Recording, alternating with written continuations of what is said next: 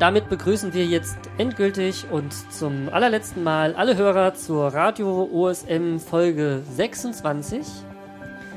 Herzlich willkommen. Wir haben eine Sendung für euch vorbereitet, äh, die wie üblich mit News beginnt. Aber im Gegensatz zu sonst haben wir, bevor wir mit den OpenStreetMap News anfangen, zwei, naja, eine interne News zu verkünden. Ähm, konkret möchte ich das mitteilen, denn es fällt mir eigentlich gar nicht so leicht, es zu sagen. Ähm, das wird meine letzte Folge Radio OSM sein. Naja, als regulärer Stammgast. Äh, nee, nicht, wie heißt das? Nicht, nicht Gast, sondern? Als Mitpodcaster, Sender. Ab Januar werde ich ähm, erstmal nur Hörer sein. Eventuell im Chat. Mal gucken. Vielleicht auch irgendwann mal im Live-Hörer-Talk dabei. Aber ich werde zunächst mal meine beiden Kollegen Marc und äh, Andy naja, alleine lassen werde ich sie ja nicht, denn sie werden vermutlich einen weiteren Teilnehmer bekommen, dann wieder zu dritt sein. Ähm, die Gründe dafür sind vor allem, dass ich privat ähm, mich nicht mehr besonders viel mit OSM beschäftige. Also außer dem Podcast und den, den Konferenzen habe ich eigentlich keine weiteren Berührungspunkte mehr mit OSM und auch beruflich habe ich nichts mehr damit zu tun. Das heißt, naja, wirklich Themen mitbringen kann ich nicht. Ich kann mich nur über Dinge aufregen. Das kann ich aber bei jedem Thema ganz gut. Und naja, ich möchte halt mein Hobby ein bisschen in eine andere Richtung verlagern und werde deswegen jetzt erstmal eine Auszeit von OpenStreetMap und natürlich auch deswegen den Podcast nehmen.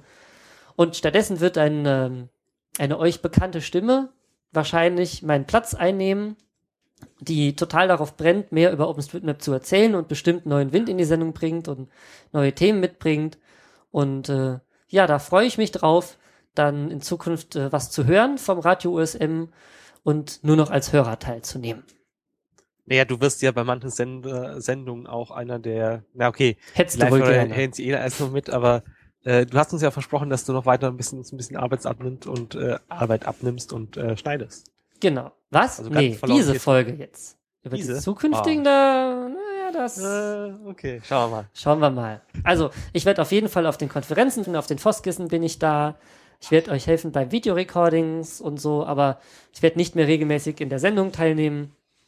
Vielleicht irgendwann nochmal als Gast, das sehen wir mal, aber zunächst mal nicht mehr. So, das wollte ich eigentlich nur am Anfang verkünden. Und ähm, dann können wir eigentlich in die Themenwelt starten, oder? Ja, also ich, äh, vielleicht kann ich ja dazu was sagen. Äh, ich finde es schade. Also ich fand, äh, du warst Mitgründungsmitglied. Wir haben das damals am Anfang auf einer Konferenz mal kurz. Auf der Konferenz am Ende des Videorecordings der letzten genau. Foskis haben, der vorletzten Foskis vorletzten haben wir, Konferenz haben wir mal kurz drüber gesprochen und ähm, wie man so über viele Dinge spricht, so und aber da ist ja auch was raus geworden. Was die treibende Kraft hinter dieser ganzen Hardware-Geschichte?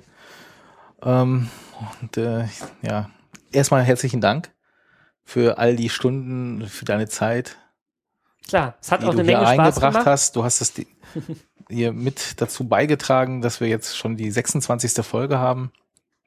Ich hoffe, du bist nicht ganz verloren, dass wir dich äh, in irgendeiner Form doch wieder erleben können. Ja, also ich mag es nicht ausschließen, aber zum mehr zunächst mal nicht. Ja. Beziehungspause. Du weißt ja, wo ihr uns erreichen kannst. Und ja, genau. Wir werden auch, denke ich, im Kontakt bleiben, spätestens auf den Konferenzen, aber keine Ahnung, ne? Wie es halt so ist. Mit der Technik stehe ich euch natürlich auch weiterhin bei, beiseite. Also wenn ihr mal hier das Rack erweitern wollt oder irgendwas kaputt ist oder so. Wir bleiben halt weiterhin in Kontakt, nur wie gesagt, regelmäßig alle drei Wochen zur Sendung werde ich nicht mehr teilnehmen. Also nicht mehr als Hauptsender teilnehmen. Aber lass uns doch nicht so viel über die traurigen Geschichten reden, sondern mehr über die, die spannenden und äh, interessanten. Denn darum soll es im Rest der News-Sektion geben. Wir haben hier, ähm, ich weiß nicht, ist er denn überhaupt, ist er denn noch live dabei? Er ist noch im, äh, im Mumble. Vielleicht mag er selber was zu der News sagen. Ja, Überfall. Hallo. Hallo, ne, du kannst es auch sein lassen. Nee, ich kann was dazu erzählen. Dann mach. Na gut, also Christian Quest aus Frankreich hat äh, eine Meldung äh, abgegeben äh, auf diversen Mailinglisten, dass äh, die Gemeindegrenzen in Frankreich vollständig gemappt sind. Ähm, und es gibt auch ein schönes Video dazu, wo das Ganze seit Anbeginn, seit vielen Jahren visualisiert wird. Äh, schön langsam, dass man sieht, äh, wie sich das über die Zeit verändert. Und man sieht, dass das äh, relativ viel Aufwand war, das Ganze zu machen. Äh, er hat in der Meldung auch äh, verlauten lassen, dass äh, die Grenzen sehr unterschiedlich verfügbar waren, teilweise als irgendwelche Bilder, die man abmalen musste, teilweise in digitaler Form und so weiter, also nichts Einheitliches. Und äh, man sieht eben, dass die jetzt gegen Ende zu das sehr systematisch, äh, in dem Video sieht man, dass sehr systematisch ähm, am Schluss jetzt die fehlenden Bereiche gemacht worden sind. Ja, lohnt sich vielleicht das mal anzugucken einfach, wie gesagt, es ist ein Video, das über mehrere Jahre läuft und ja. Der Link findet ihr wie immer in den Show Notes. Genau, herzlichen Dank. Ähm. Für diese spontane Unterstützung.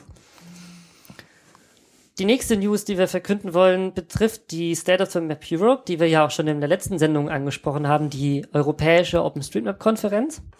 Und zwar geht's da jetzt in die nächste Runde.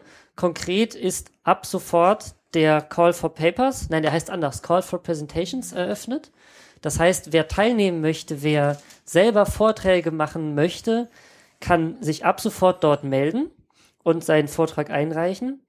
Dazu geht man auf äh, jetzt hängt hier mein Gerät. Ja, Android typisch, ne? Auf sotm-eu.org, die Homepage der State of the Map Europe. Link wie immer in den Show Notes und kann dort links auf Call for Presentations klicken und findet dann die Anforderungen und Fragen, äh, die man sich selber und äh, so und den, dem, dem Orga-Team beantworten muss, wenn man äh, da teilnehmen möchte als äh, Sprecher und wenn man sich denn dann entschieden hat, dann kann man links auf Talk Submission klicken und seinen Vortrag einreichen. Hervorzuheben ist meiner Ansicht nach, dass die Konferenz vor allem in Englisch gehalten werden wird. Ähm, allerdings hat, äh, hat, ist mir zu Ohren gekommen, dass ähm, unter Umständen auch äh, französische Talks angenommen werden könnten. Das heißt, wenn jemand vielleicht Deutsch und Französisch kann, aber nicht so gut Englisch und sich vorstellen könnte, auf Französisch einen Talk zu halten, dann könnte er ja mal versuchen, den einzureichen. Mit vielleicht mit Glück wird er dann auch genommen. Noch ist da nichts Genaues bekannt. Ähm, Hauptsprache der Veranstaltung wird Englisch sein, deswegen ist auch die, die Einladung ähm, nur auf Englisch. Und ähm, für die, die sich zwar äh, als Gäste da beteiligen möchten, die quasi sich die Talks anhören möchten, aber kein Interesse haben, selber einen Talk zu halten, sei gesagt, dass die sich noch ein bisschen gedulden müssen und es Anfang des nächsten Jahres, also wahrscheinlich im Lauf des Januars, dann auch die, ähm, die Anmeldung als Gast ähm, geöffnet wird und man sich ähm, dann ab an Beginn nächsten Jahres quasi auch als, als Teilnehmer anmelden kann. Jetzt aber, wie gesagt, schon der Call for Presentations. Und ich kann jedem nur empfehlen, da hinzukommen. Das ist etwas seltener als die Foskis, deswegen auch etwas besonderer. Es ist internationaler, es sind mehr Leute aus der ganzen Welt dort. Und ähm, dort hat man ein großes Publikum, auch um Kontakt zu, in Kontakt zu treten mit seinem Projekt oder seinem Thema zu internationalen OpenStreetMappern.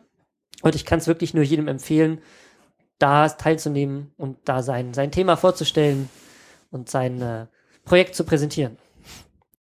Äh, wer, wer da jetzt mal auf die Webseite geht wollte und soto-eu.org eingibt und auf den Call for Presentations landet, einfach mal als www da vorne dran tun, dann landet man auf der Webseite. Also ging mir so und ich musste ein bisschen suchen. Ja, also wichtig, der Termin 13. bis 15. Juni und ihr habt noch genug Zeit, euer Projekt bis dahin so weit zu kriegen. Ja, also erstens ist es ein Wochenende. Das ist wichtig. Das ja. heißt, wenn ihr berufsmäßig total eingespannt seid, könnt ihr da trotzdem hin und euer Projekt, euer Hobbyprojekt vielleicht am Wochenende vorstellen. Und ähm, kein Problem, wenn es noch nicht fertig ist. Der Marc hat recht. Oft wird der Talk eingereicht, bevor das Projekt präsentationsfähig ist. Aber naja, das wird schon hinhauen. Genau, auch alle anderen Sachen wie, weil das Ganze ist ja eine Community-Veranstaltung, ähm, wie man sich da vielleicht einbringen kann und so weiter, das wird dann in den nächsten Monaten alles bekannt gegeben. Aber sehr schön, dass das so gut läuft. Du hast noch ein Detail ausgegraben, das sich geändert hat, still und heimlich, Marc. Ja, ähm, ich weiß gar nicht, ich hatte das so noch gar nicht woanders gesehen, aber unsere Lizenz hat sich geändert und zwar im Namen. Also mir war bisher immer nur die ODBL, die Open Database License, bekannt.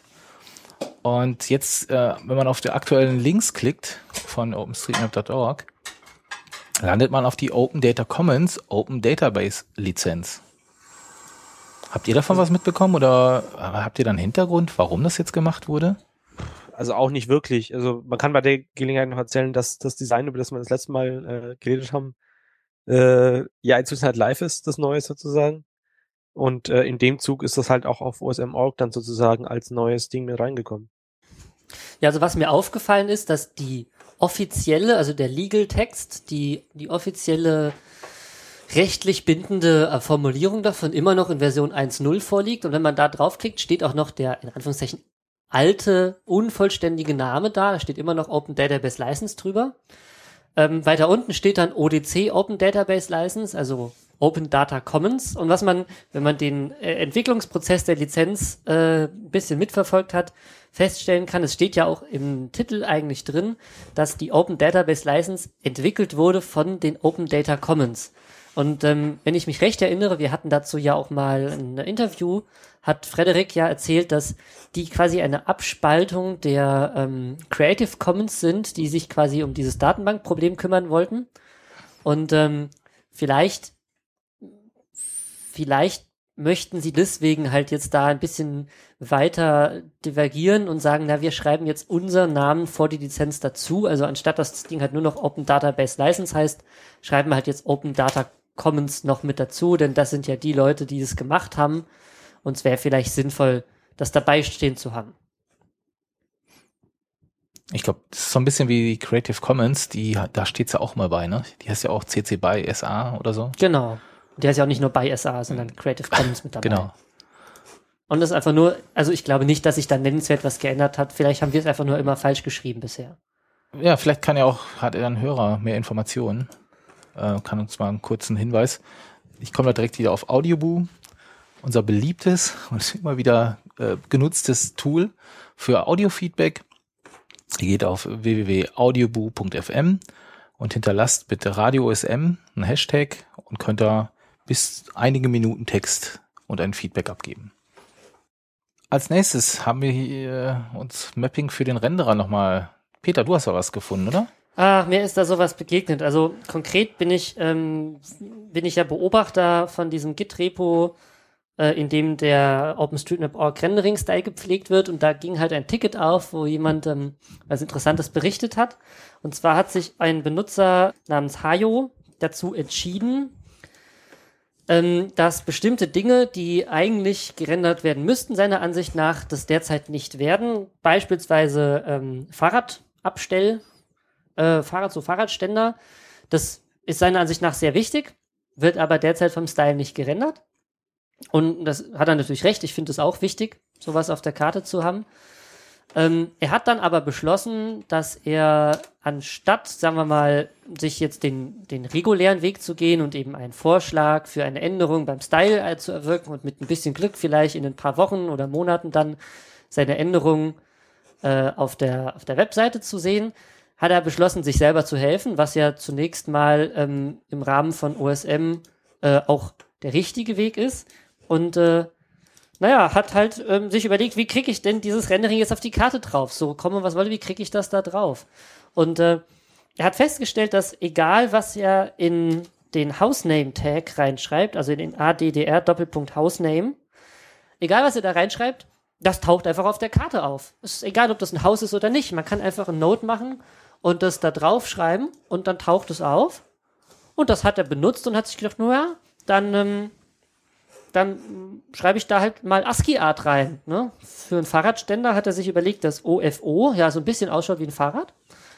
Und wenn man das wenn man jetzt quasi da an den Punkt, der ja schon da war, der an den Bicycle Parking Node, der schon da war, wenn man da jetzt dieses OFO ranschreibt als Hausname, dann taucht der plötzlich auch auf der Karte auf. Ne? Was ich gut finde an der Idee ist, ähm, dass er es beschrieben hat. Er hat in seinem Blog, in seinem User-Blog einen Beitrag geschrieben, warum er das tut und wie er es tut und hat auch den, den Bereich markiert und sagt, hier, das wäre mal mein Vorschlag für so Quick and Dirty. Ähm, ob das gut ist oder nicht, steht auf einem anderen Papier. Aber ich fand es zunächst mal ganz bemerkenswert. Kreativ. Kreativ, genau. Was meint ihr? Ist das ein Weg, ein valider Weg, mal schnell was auf der Karte zu hinterlegen? Also natürlich ist es kein valider Weg. Also das ist, äh, ich, ich denke, jeder Mapper, der ein bisschen länger dabei ist, kennt dieses, wir mappen nicht für den Renderer. Und da gehört es aus meiner Sicht dazu. Also es ist halt. Aber er hat doch gemappt für den Renderer. Er hat gemappt, damit es gerendert wird. Ja, wir mappen nicht für den Renderer. Also man, man, wie gesagt, unser Projekt ist ja, auch wenn man sich wahrscheinlich langsam zu oft wiederholt und so, unser Projekt ist ja mehr eigentlich ein Datenprojekt und nicht, äh, nicht ein Kartenprojekt. So in der Richtung. Das heißt, ähm, wir sammeln erstmal die Daten und ähm, wenn der möchte, dass sowas geändert wird, muss er halt dann sich einen Weg suchen, eben am besten mit den Tickets äh, von dem Kato-Stil äh, auf GitHub. Äh, ja, aber was, was, wär, was wären denn die Nachteile davon? Ich meine, das tut doch niemandem weh, dass da jetzt irgendwie so ein Symbol ist für ein ja, Fahrradrenderer. Ich würde sagen, niemand stimmt nicht ganz. Also Leute, die drauf gucken, nicht, aber Leute, die mit den Daten arbeiten wollen. Ich meine, wenn du jetzt nach. Naja, in dem Fall hatte er halt irgendwie einen aussagekräftigen Tag, aber klar, er macht natürlich die, den Hausname-Tag kaputt, da hast du recht, ja. Ja, wie meinst du? Kaputt? Ich meine. Ja, wenn ich mir jetzt eine Abfrage mache von allen Hausnamen äh, in einer Gegend und dann lauter U's und, und F, äh, Ofo. Äh, nee, Ofos äh, habe und da gibt's ja auch noch ganz andere Fälle. Also ich im Forum gibt's da immer wieder so Threads. Tobias hatte den mal gezeigt, wo jemand äh, so UTF-8-Zeichen, also Pfeile äh, links, rechts und unten verwendet hat, äh, um die Hauseingänge äh, klarer kennzuzeichnen. Ähm, naja, also das ist halt eigentlich auch keine Lösung und das schaut auch blöd aus, weil nicht jedes Haus hat halt irgendwie so, so 90-Grad-Eingang. Klar, es wäre eine schöne Art und Weise, wie man sowas rendern kann, aber dann wäre halt eigentlich, okay, in dem Fall bräuchte man wahrscheinlich sogar einen Patch, äh, dass der irgendwie senkrecht äh, auf die Hauswand dann irgendwie so einen Pfeil macht für den Eingang. Ja, also es stimmt natürlich, Hausname ist absolut blöd. Ich meine, wenn ich jetzt in der Navi-App sage, ich möchte navigieren zum Haus, was weiß ich, in der Straße sowieso, dann listet der mir alle Hausnummern und Hausnamen auf und dann steht da halt 75 mal OFO.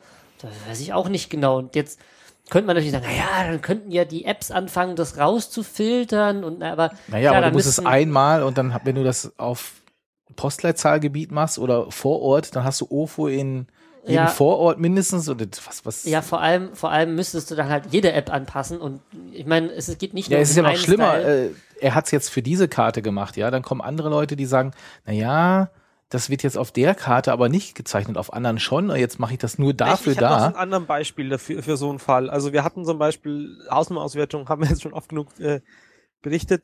Da hatten wir auch so einen Fall, äh, wo es 1052 Hausnummern gab, die die Stadt jetzt nicht kannte. Und äh, stellt sich auch raus, dass es halt interne Apartmentnummern von dieser Studentenwohnanlage da sind. Äh, die halt eigentlich die komplette Wohnanlage, also es sind irgendwie äh, so Bungalows, äh, Olympiazentrum, falls das jemand kennt. Hm, das hatten wir in der letzten Folge. Ja, genau. Und da war es eben genauso. Also so, da, da, diese Auswertung ist einfach kaputt, weil Leute da äh, den Hausnummerntag missbrauchen. Ja, also ich stimme euch vollkommen zu. Ähm, interessantes Experiment, definitiv kreativ, aber nicht wirklich äh, valide. Also wenn ich da, ja, eigentlich müsste ich das, äh, wenn ich äh, offener und äh, ehrlicher Mapper wäre, müsste ich das wegmachen. Ja, hat ja, also beim Mülleimer wurde das ja auch schon gemacht. Also Frederick ist da gleich eingeschritten und hat das U dann weggenommen. Ja, interessant. Würde mich mal, ich muss mal gucken, was er da für ein Change-Kommentar reingeschrieben hat. naja, also, ähm, wie gesagt, kreativ, aber nicht der richtige Weg. Andi, beschreib doch nochmal, was ist denn der richtige Weg, wenn ich der Meinung bin, mein müsste aber auf die Karte und es ist nicht da? Aktuell haben wir ja das mit dem, ähm, es gibt dieses, auf GitHub dieses äh, Carto OSM Repository. Ähm, Link dann in den Show Notes. Und da kann man Tickets anlegen. Und ähm, da ist so, man legt halt ein Ticket an mit dem Ding, was man äh, ja behoben haben möchte oder was, was mit reinkommen soll. Im besten Fall auch mit ähm, mit so einem Patch für, das Style-File, wenn man technisch davon die Ahnung hat. Aber meistens diskutiert man erstmal ein bisschen rum, ob das Digitech ist und so und irgendwann gibt's dann hoffentlich jemanden, der das umsetzt, aber da kannst du wahrscheinlich mehr dazu erzählen, weil du verfolgst des, die Tickets da ja auch regelmäßig, oder? Ja, aber du hast das schon ganz gut beschrieben. Also äh, viele schreiben einfach nur rein, hier und hier, das und das wird nicht gerendert, idealerweise mit einem Screenshot und einem Link zur Karte, beides, weil die Karte kann sich ja ändern. Der Screenshot beschreibt das Problem halt permanent. Vielleicht mit einem Vorschlag, wie man es wie man's verbessern sollte, also eigentlich gehört das schon dazu. Und dass man das technisch implementiert, das ist gar nicht mal notwendig. Sagen wir mal, ähm, wenn man, wenn man so ein Bug-Report schreibt, egal bei welcher Software eigentlich, das kann man generell für alle Software sagen, wenn man ein Beispiel hat und einen Vorschlag, wie es behoben werden sollte, dann hat man schon drei Viertel der Arbeit getan. So. Und das letzte Viertel, das kann dann ein Programmierer machen, aber idealerweise als Bug-Reporter sollte man, wie gesagt, einen Screenshot von dem Problem, einen Screenshot vielleicht von mehreren Stellen, wo das Problem auftritt und ein paar Links äh, wo, wo das auftritt, in unserem Fall auf die Karte und wie gesagt ein Icon, wie es stattdessen sein sollte und eine Beschreibung des Taggings, was, was betroffen sein soll. Und wenn man das alles gemacht hat, dann ist die Chance, dass das übernommen wird und dass auch ein häufig genutzter Tag ist, das muss man dazu sagen. Nicht jeder 15 Mal oder auch, oder auch 150 Mal benutzte Tag wird auf die Karte kommen. Dazu muss das Ding schon ein paar hunderttausend Nutzes, äh, also Uses haben. Das kann man per Tag-Info ja prüfen, wie oft das Tag benutzt wurde. Dann ist die Chance, dass es reinkommt, doch relativ groß. Und ich glaube, bei Waste Basket und vielleicht auch Bicycle Parking könnte ich mir das schon gut vorstellen, dass das Erfolg hätte, wenn das jemand mal ordentlich formulieren würde. Ähm, aber dieser, diese Sache mit dem, mit dem ASCII-Art ist so eine Geschichte für sich. Also das würde ich, glaube ich, auch nicht als, naja, ist nicht der richtige Weg. Lieber nicht machen. Schaut euch das nicht ab. Habt ihr die Mumble-Settings eigentlich äh, richtig eingestellt? Weil ich höre ständig die Tastatur und so weiter. Ja, das liegt ja daran, weil ich heute einen anderen Rechner benutzen muss. Ah. Und eine echt schlimme alte Mac-Klapper-Tastatur. Heute ist ein bisschen Nostalgie. Naja, in der Zwischenzeit, während du nach den Settings suchst, kann der ähm, Andi uns doch mal was erzählen. Und zwar habt ihr ein interessantes, ähm, ein, ein interessantes Thema am Stammtisch gehabt. Äh, das ist ja richtig underground, das Thema. Erzähl mal ein bisschen was davon. er ist zweigeteilt. Ist heute aber auch in Hochform. Ähm. ich, hab, ich hätte vielleicht, ähm, ich habe noch ein Bierchen auf der Arbeit getrunken, bevor ich hergefahren bin. Vielleicht äh, beträgt, trägt das ja dazu bei. Ja, es geht um die Untergrundbahn. Ähm, und zwar hat in München jetzt jemand damit angefangen, alle U-Bahn-Linien äh, gleisig einzuzeichnen. Ähm, und das war nicht alles, sondern er hat auch ähm, die Möglichkeiten, wie man von äh, einem Gleis auf das andere Gleis kommt, so Pi mal Daumen mit eingezeichnet. Also das ist ja erstens, äh, man kann oder was kennt ihr denn von Möglichkeiten, um unterirdisch äh, Tracks zu machen oder ja? Ja, also wir, wir haben ja schon mal kurz vorher überlegt, ob es irgendwie einen Sinn hat, äh, mit dem GPS ähm, durch die Tunnel zu laufen, sind dann zur Ansicht gekommen, das könnte mit dem mit der Himmelssicht ein bisschen schwierig werden. Ich weiß nicht, was gibt's noch für Optionen? Der Luftbilder, äh, aber dummerweise sind die nicht dann geflogen, wenn sie gerade aufgerissen haben, wenn sie es überhaupt gemacht haben. Also ist schwierig. Also Tunnelbauer ähm, machen sowas ja, ähm, oder so Höhlenforscher machen das ja mit, äh, mit Winkel und äh, Schnur, aber das funktioniert schlecht, wenn da gerade noch Züge fahren. Ja, man Dann, könnte einen Beschleunigungssensor, äh, aber dann müsste er die Weiche auch gerade nehmen. Laser wäre auch eine gute Idee. Also so zu Fuß und Lasermarkierung. Aber das ja. ist halt immer schwierig, wenn da noch Züge fahren gleichzeitig. Könnt, ja, Fahr also man sollte nicht drum, drum rumlaufen, das ist ja klar. Ähm, Ihr könntet das machen wie in Köln. Die haben so ein Gebäude zum Einsturz gebracht in die U-Bahn und danach war rundherum erstmal Ruhe. Dann könnte man in aller Ruhe mappen gehen. Nein, macht das lieber naja. nicht. Äh, ja, und äh, so Untergrundkarten findet man dann relativ schlecht. Also ich, ich habe dann wirklich mal eine halbe Stunde lang äh, auf dem Stammtisch nebenher immer so gesucht, ob ich jetzt da zur Münchner U-Bahn irgendwelche äh, Pläne, wie denn da jetzt die Weichen wo genau sind. Und also äh, der beste Fall war halt wirklich so eine, so eine Linie äh, unter der Straße läuft's. Äh, das hat man noch gefunden, aber halt sowas wie Weichen oder sowas war dann nirgends eingezeichnet. Das, das Einzige, wo man sowas gesehen hat, war so ein Gleisplan. Also ihr kennt das vielleicht von von Modelleisenbahnen oder so, wo man es so schematisch darstellt, hier sind irgendwie Weichen und sowas. Und da hat man jetzt gesehen, okay, hinter dem Bahnhof gibt es die Möglichkeit, von Gleis A nach B zu kommen. Und auch die Form, also so ähm, ist es so eine X-Weiche, wo, wo sich die Weiche in der Mitte nochmal, äh, die Gleise nochmal kreuzen, oder ist es so ein V, wo man zuerst von der einen Gleis rüber auf das andere kommt und aufs andere rüber. Das ging schon einigermaßen, aber wo genau die ist, das geht halt dann doch nur, wenn du in die U-Bahn reinsitzt und dann Pi mal Daumen. Also du kannst es nie genau einzeichnen. Die Frage ist natürlich auch, muss man es denn auch überhaupt einzeichnen? Aber wobei, wir zeichnen ja eh alles ein. Sobald Ja, interessant ist das mit Sicherheit. Also die, die, die Hat er denn da auch Relationen dazu gemacht? das weiß ich jetzt nicht. Aber ich sehe das gerade, es ist nicht immer eindeutig. Da könnte man bestimmt das mit Relationen lösen. Na, es, es gab halt dieses, diesen. Halt abbiege ähm, Relation, ne? Na, wir haben nachgeschaut. Ähm, es gibt halt diesen Tag, ähm, wie man so Rangiergleise und so weiter taggt. Ah, okay. Und äh, den hat man da irgendwie benutzt. Und man soll wohl dann keinen Use-Tag, also einfach mal nach Rangiergleise oder so in, in, im Wiki suchen. Dann Also- findet man da so ein bisschen eine Tagging-Empfehlung. die, die technische, ähm, also die, die Information, wo die Gleise denn tatsächlich im Untergrund laufen, die ist ja schon wichtig. Ich meine, stell dir mal vor, du willst irgendwie ein Podcast-Studio aufmachen, ebenerdig, und unter deinem Podcast-Studio fährt die U-Bahn lang, dann hast du ein Problem. Weil alle fünf Minuten, wenn das Ding drunter durchfährt, und naja, dann, dann wackelt's halt und ne, du hörst halt nichts, also nichts mehr außer das Gewackel von der U-Bahn, wenn es eine etwas ältere Baukonstruktion ist. Oder ich glaube, frag mal die Kölner, die bauen einen Konzertsaal und Ja, haben auch ihre Probleme damit. Und wo kriegt man solche Informationen her? Also welcher Wohnungsmakler oder welcher Wohnungsverkauf, äh, ja, Verkauf, Vermietung, sonst auch immer, zeigt dir an, wo die U-Bahn langläuft? Wie wollen sie das auch machen? Wo kriegen sie diese Info her? Wo, wenn nicht bei OpenStreetMap? Aber wo kriegen wir die her? Das ist natürlich eine gute Frage. Ja. Also es ist halt wirklich schwierig, man muss wirklich danach suchen, aber die Linienverläufe, die gibt's teilweise. Also für den Münchner Fall kann ich sagen, dass das meiste halt einfach unter Straßen läuft. Ich, ich habe das jetzt nicht so gut wie nichts gesehen, wo, wo das mal unterm Haus durchging oder so. Bitte? Ich bin hier gerade zufällig bei euch mal Rum. Das geht voll durch die. Ja, aber du weißt jetzt ja nicht, ob diese Information auch stimmt, wie sie da Natürlich drin nicht. ist. Aber Also, nee, die Pläne, die ich mir halt angeschaut Ach so. habe. Ich- Es gab halt von der Stadt irgendwie so Zeug und äh, da sah es immer so aus, als sei das in den Straßen gelegt sein. äh, drin, also in den Straßen gebaut worden. Äh, jetzt kann man natürlich sagen, vielleicht haben sich die einfach auch wieder daran orientiert, man weiß es nicht und ja. Wir wissen mal Leute fra äh, fragen, die mit äh, U-Bahn-Bau zu tun haben, wie man das in der Regel macht. Das sind halt auch so Sachen, die sind so ähnlich wie Grenzen, die kann man fast nicht mappen. Also das, das ist quasi unmöglich. Das heißt, man ist Naja, auf Grenzen, wenn du, wenn du lang genug Zeit hast und alle Grenzsteine suchst, dann geht das vielleicht. Ja, aber wenn jetzt eine Grenze zum Beispiel auf dem Fluss läuft, wo willst du da einen Grenzstein finden? Das Oder, ist natürlich richtig. ja, also das wird nicht funktionieren. Nicht im, im, im vernünftigen Stil und auch nicht alle Grenzen. Also ich weiß jetzt nicht, ob die Bundesgrenze Deutschland äh, tatsächlich mit Grenzsteinen komplett abgelegt ist. Weiß ich nicht.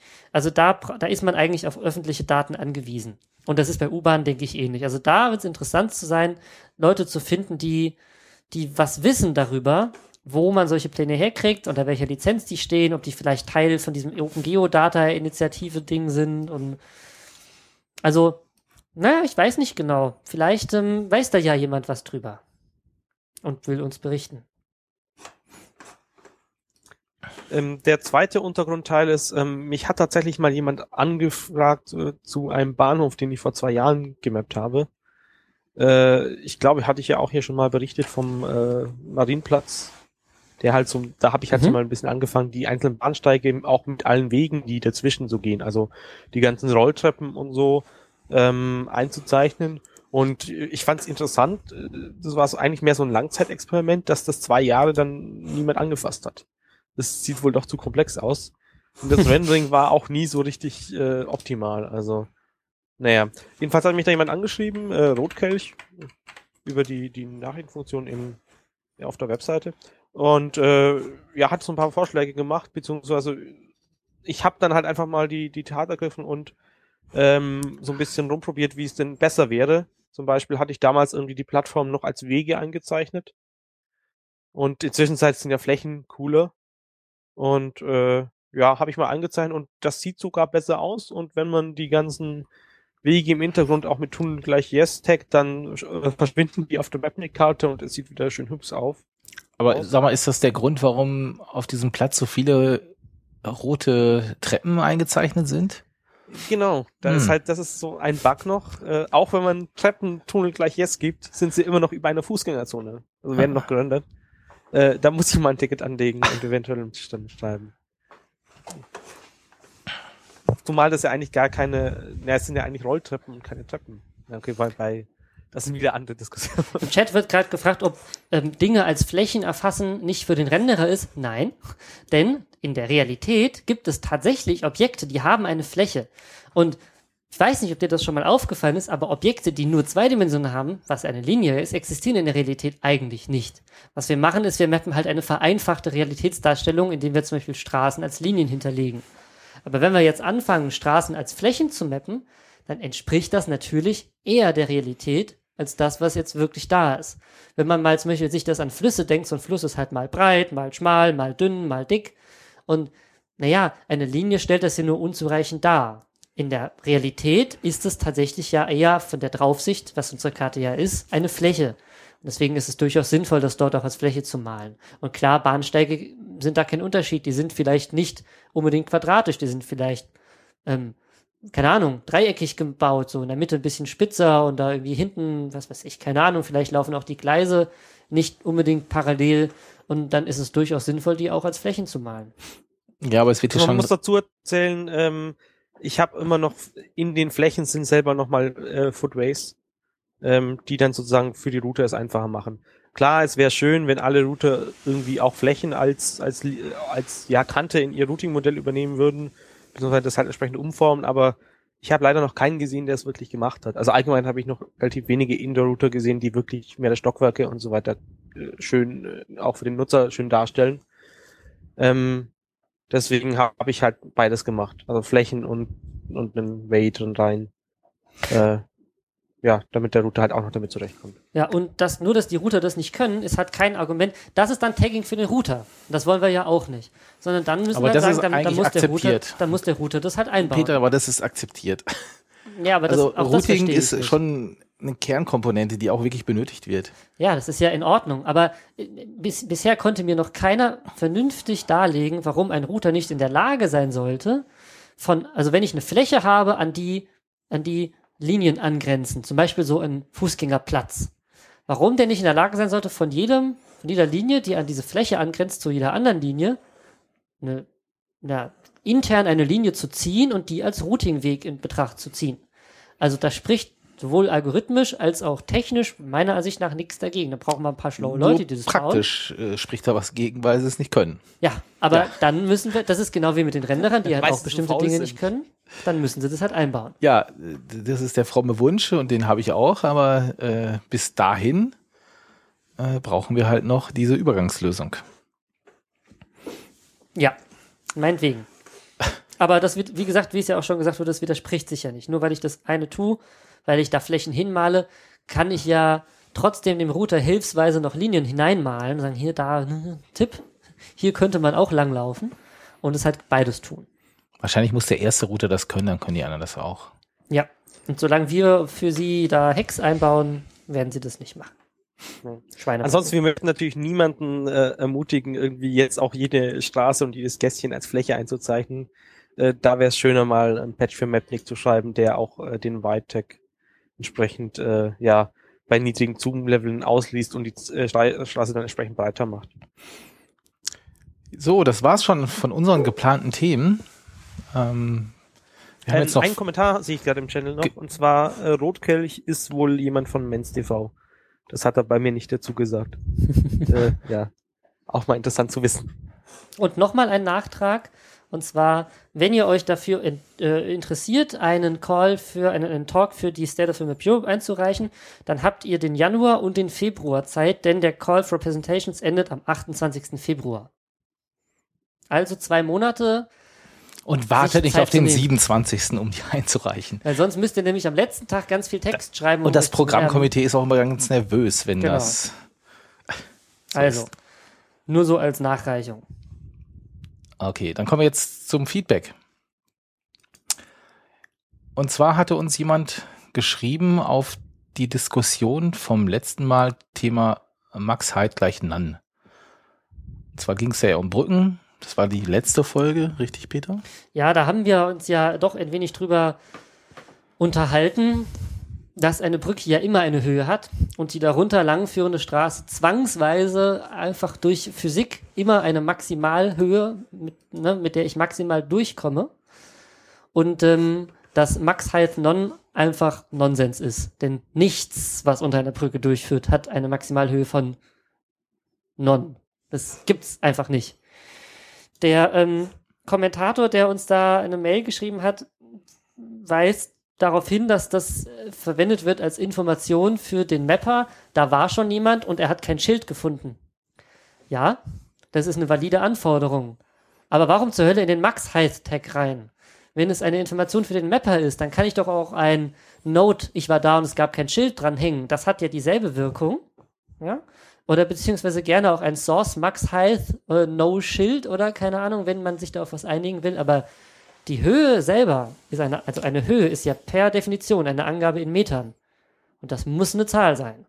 Und das Mm, unterstütze also, ich und dafür bin ich bereit zu kämpfen. Das finde ich jetzt aber, also ähm, dieser Thread im Forum, worauf wir uns auch letztens bezogen haben, der ging dann noch weiter. Das ist einer dieser erfreulichen, inzwischen 30 Pages langen Threads. ähm, und wenn man auf der zurzeit aktuellen 30. Seite ist, ähm, hat der Ebert, äh, Edbert einen Vorschlag gemacht, ähm, wie man das vielleicht ein wenig lösen könnte. Und er hat gesagt, dass einerseits Max halt gleich Default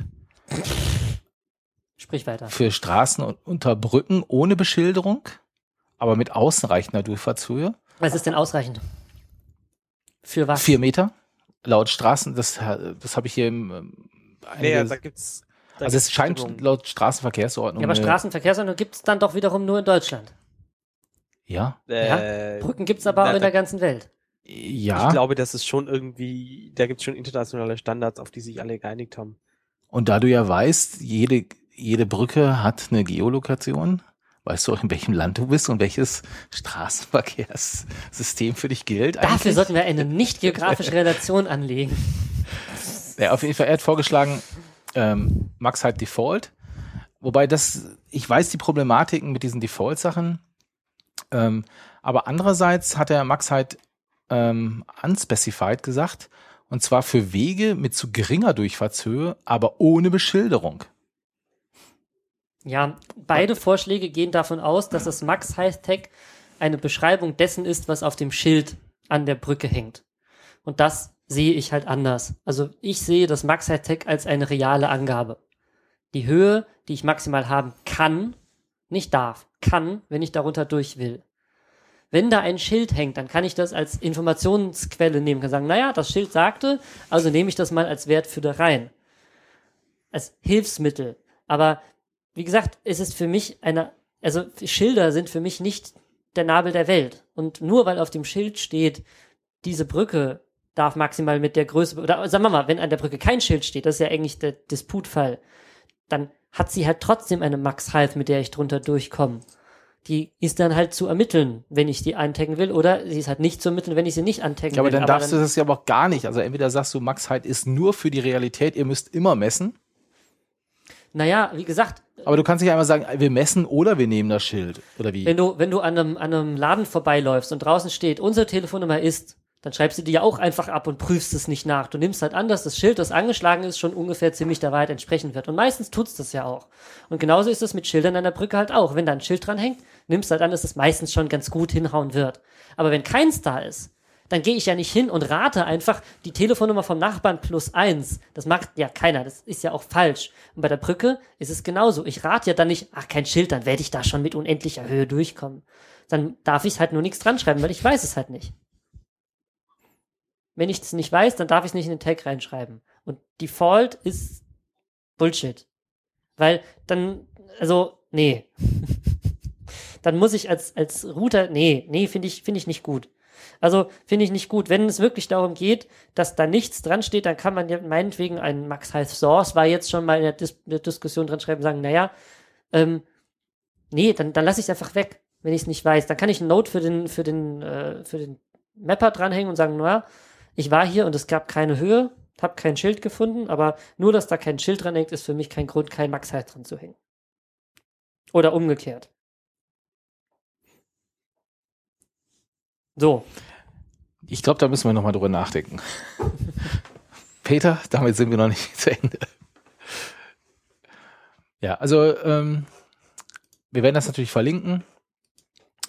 Und äh, ich, äh, ich habe auch gewisses Interesse an dieses Tag, weil ich habe so ein ähnliches Tag für äh, andere Einfahrten. Und äh, ja, vielleicht werden wir uns da nochmal in den nächsten Folgen mit beschäftigen. Was haben wir noch, Andi? Ja, es gab noch einen Audiokommentar, der uns per E-Mail zu, äh, verschickt, äh, zugeschickt wurde und den spiele ich jetzt einfach mal ab. In der Hoffnung, dass es funktioniert. Hallo, hier ist der U-Bahn-Verleih. Ähm, nun schaffe ich es endlich, äh, einen Audiokommentar endlich mal einzusprechen. Ich habe mir das schon lange vorgenommen und nun hoffe ich, dass der hier noch rechtzeitig äh, ankommt. Und zwar, ihr habt vor Ewigkeiten von Sendungen ging es mal um äh, das Wiki und Tech-Info und äh, wie benutzen das am Anfänger am besten und solche Geschichten. Und ähm, da ist mir eine Sache bei dem Wiki aufgefallen. Ja? Dieses Wiki ist halt so, so ein Wiki, wenn man da es irgendwie aufmacht, schlägt das einen erstmal mit links, ist nicht besonders hübsch und schreckt erstmal ab.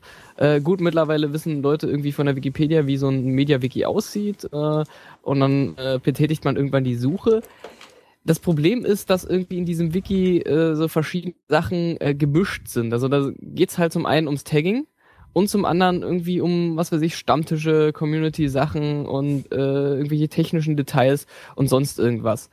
Und wenn ich dann irgendwie nach Dorfteich suche, komme ich irgendwie auf die Seite irgendwie, das erste, wo ich äh, ist irgendwie sowas wie Dorfteich, Buxtehude oder sonst irgendwas. Und eben nicht, wie ich äh, jetzt direkt einen Dorfteich mappe. Ich weiß nicht, was das für Seiten sind, aber ich lande da äh, sehr häufig äh, in Ergebnissen irgendwelchen Seiten, wo ich eigentlich nicht hin will. Kommt dazu, dass es halt Begriffe gibt, die oder oder oder Sachen gibt, die verschiedene Namen haben und auf diesen Tagging-Seiten nicht immer alle Namen oder Bezeichnungen, wie man so eine Sache, so ein POI zum Beispiel bezeichnen könnte, äh, tauchen da nicht immer auf. Es ist halt so ein bisschen gemischt und äh, ich kann das verstehen, dass das so ist und, und warum das so ist, aber das ist für, wenn ich das erste Mal die die äh, Seite besuche und nach äh, dem passenden Tag suche, ist es äh, nicht unbedingt hilfreich. Ähm, ich weiß nicht, ob man da irgendeine Lösung schaffen kann, dass man nochmal irgendwie äh, eine extra Filterung, Suchfilterung für, für Text oder sowas baut.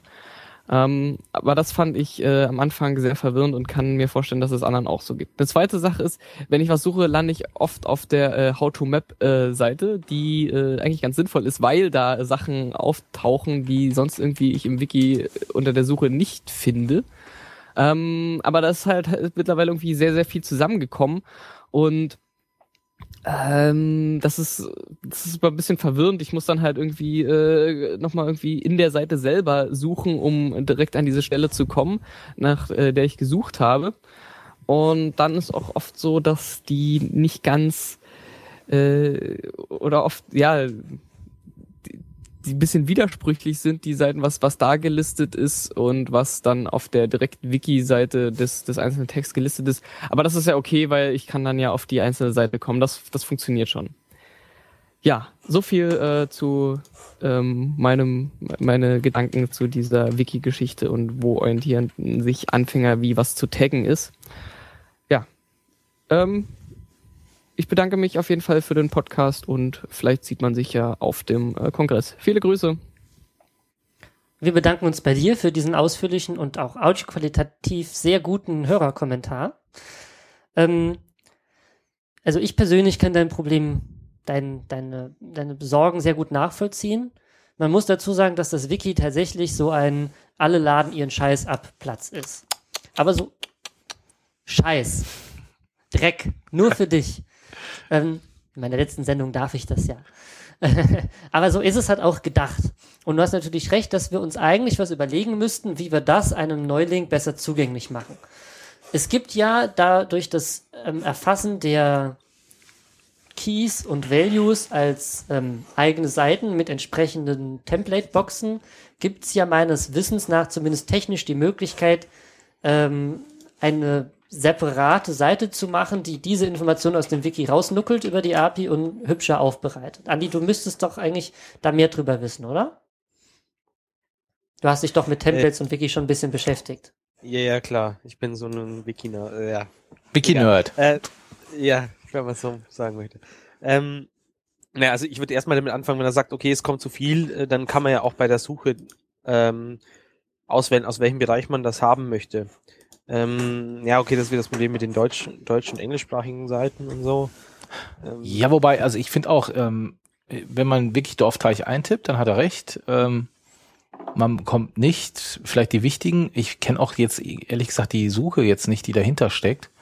Aber ich suche eigentlich auch nicht im Wiki, sondern ich gehe auf einer größeren Suchseite, äh, habe meine vier, fünf Wörter Du gehst zu Google und suchst dort. und da ich lande häufig dann im Forum, komischerweise. Und da wird mir dann meistens geholfen. Gut, aber das, das ist schön, aber ich finde die Situation trotzdem verbesserungswürdig. Ja, klar, das finde ich auch, aber ich sag, so mache ich es gerade und ich würde mir das auch wünschen, dass vielleicht genau diese Tagging-Seiten dann höher gerankt werden. Andi, kannst Das- du vielleicht noch mal was dazu sagen? Ich müsste doch eigentlich technisch in der Lage sein zu sagen, gib mir mal, also liebes Wiki, gib mir mal alle Pages, die einen Tag bezeichnen oder alle Pages, die einen Value bezeichnen und gib mir von denen mal diese Informationen, ähm, Bild, Name, Titel, sowas. Das müsste doch eigentlich über die API gehen, soweit ich weiß. na, du kannst, ach, du meinst, dass du direkt eine Liste bekommst, äh, wo das Bild auch drin steht? Ja, also Von das, das, das ist ja Teil von diesem, von diesem äh, Template, von dieser Box, -Tem diesem Box-Template oben rechts, dieser grünen Box. Naja, an sich hat, hat äh, Jochen das ja als Beta äh, bei sich in Tech-Info eingebaut, wenn du das meinst. Oder Ja, so ähnlich. Genau, stimmt, das hat er ja eingebaut. Also was ich mir denken könnte, was vielleicht eine, eine, eine, funktionierende Lösung wäre, dass man jetzt ein, ein spezielles, ähm, ha- sag mal, diese How-to-Map-Seite, die ist ja manuell gepflegt und deswegen sieht die auch so kaputt aus und ist so unübersichtlich und so, so, naja, also, ne, ist halt nicht unbedingt synchron mit den einzelnen Tags und sowas und vielleicht etwas unübersichtlich und naja, man weiß nicht so genau, nach welchem Begriff das jetzt sortiert ist. Und vielleicht könnte man ja ein Portal machen, das die, diese Tag- und Value-Pages aus dem Wiki zieht, vielleicht einmal am Tag sich holt, aufbereitet und daraus eine hübsche Übersicht macht, ein hübsches Portal, das diese How-to-Map-Page, naja, nachbildet in, in hübscher.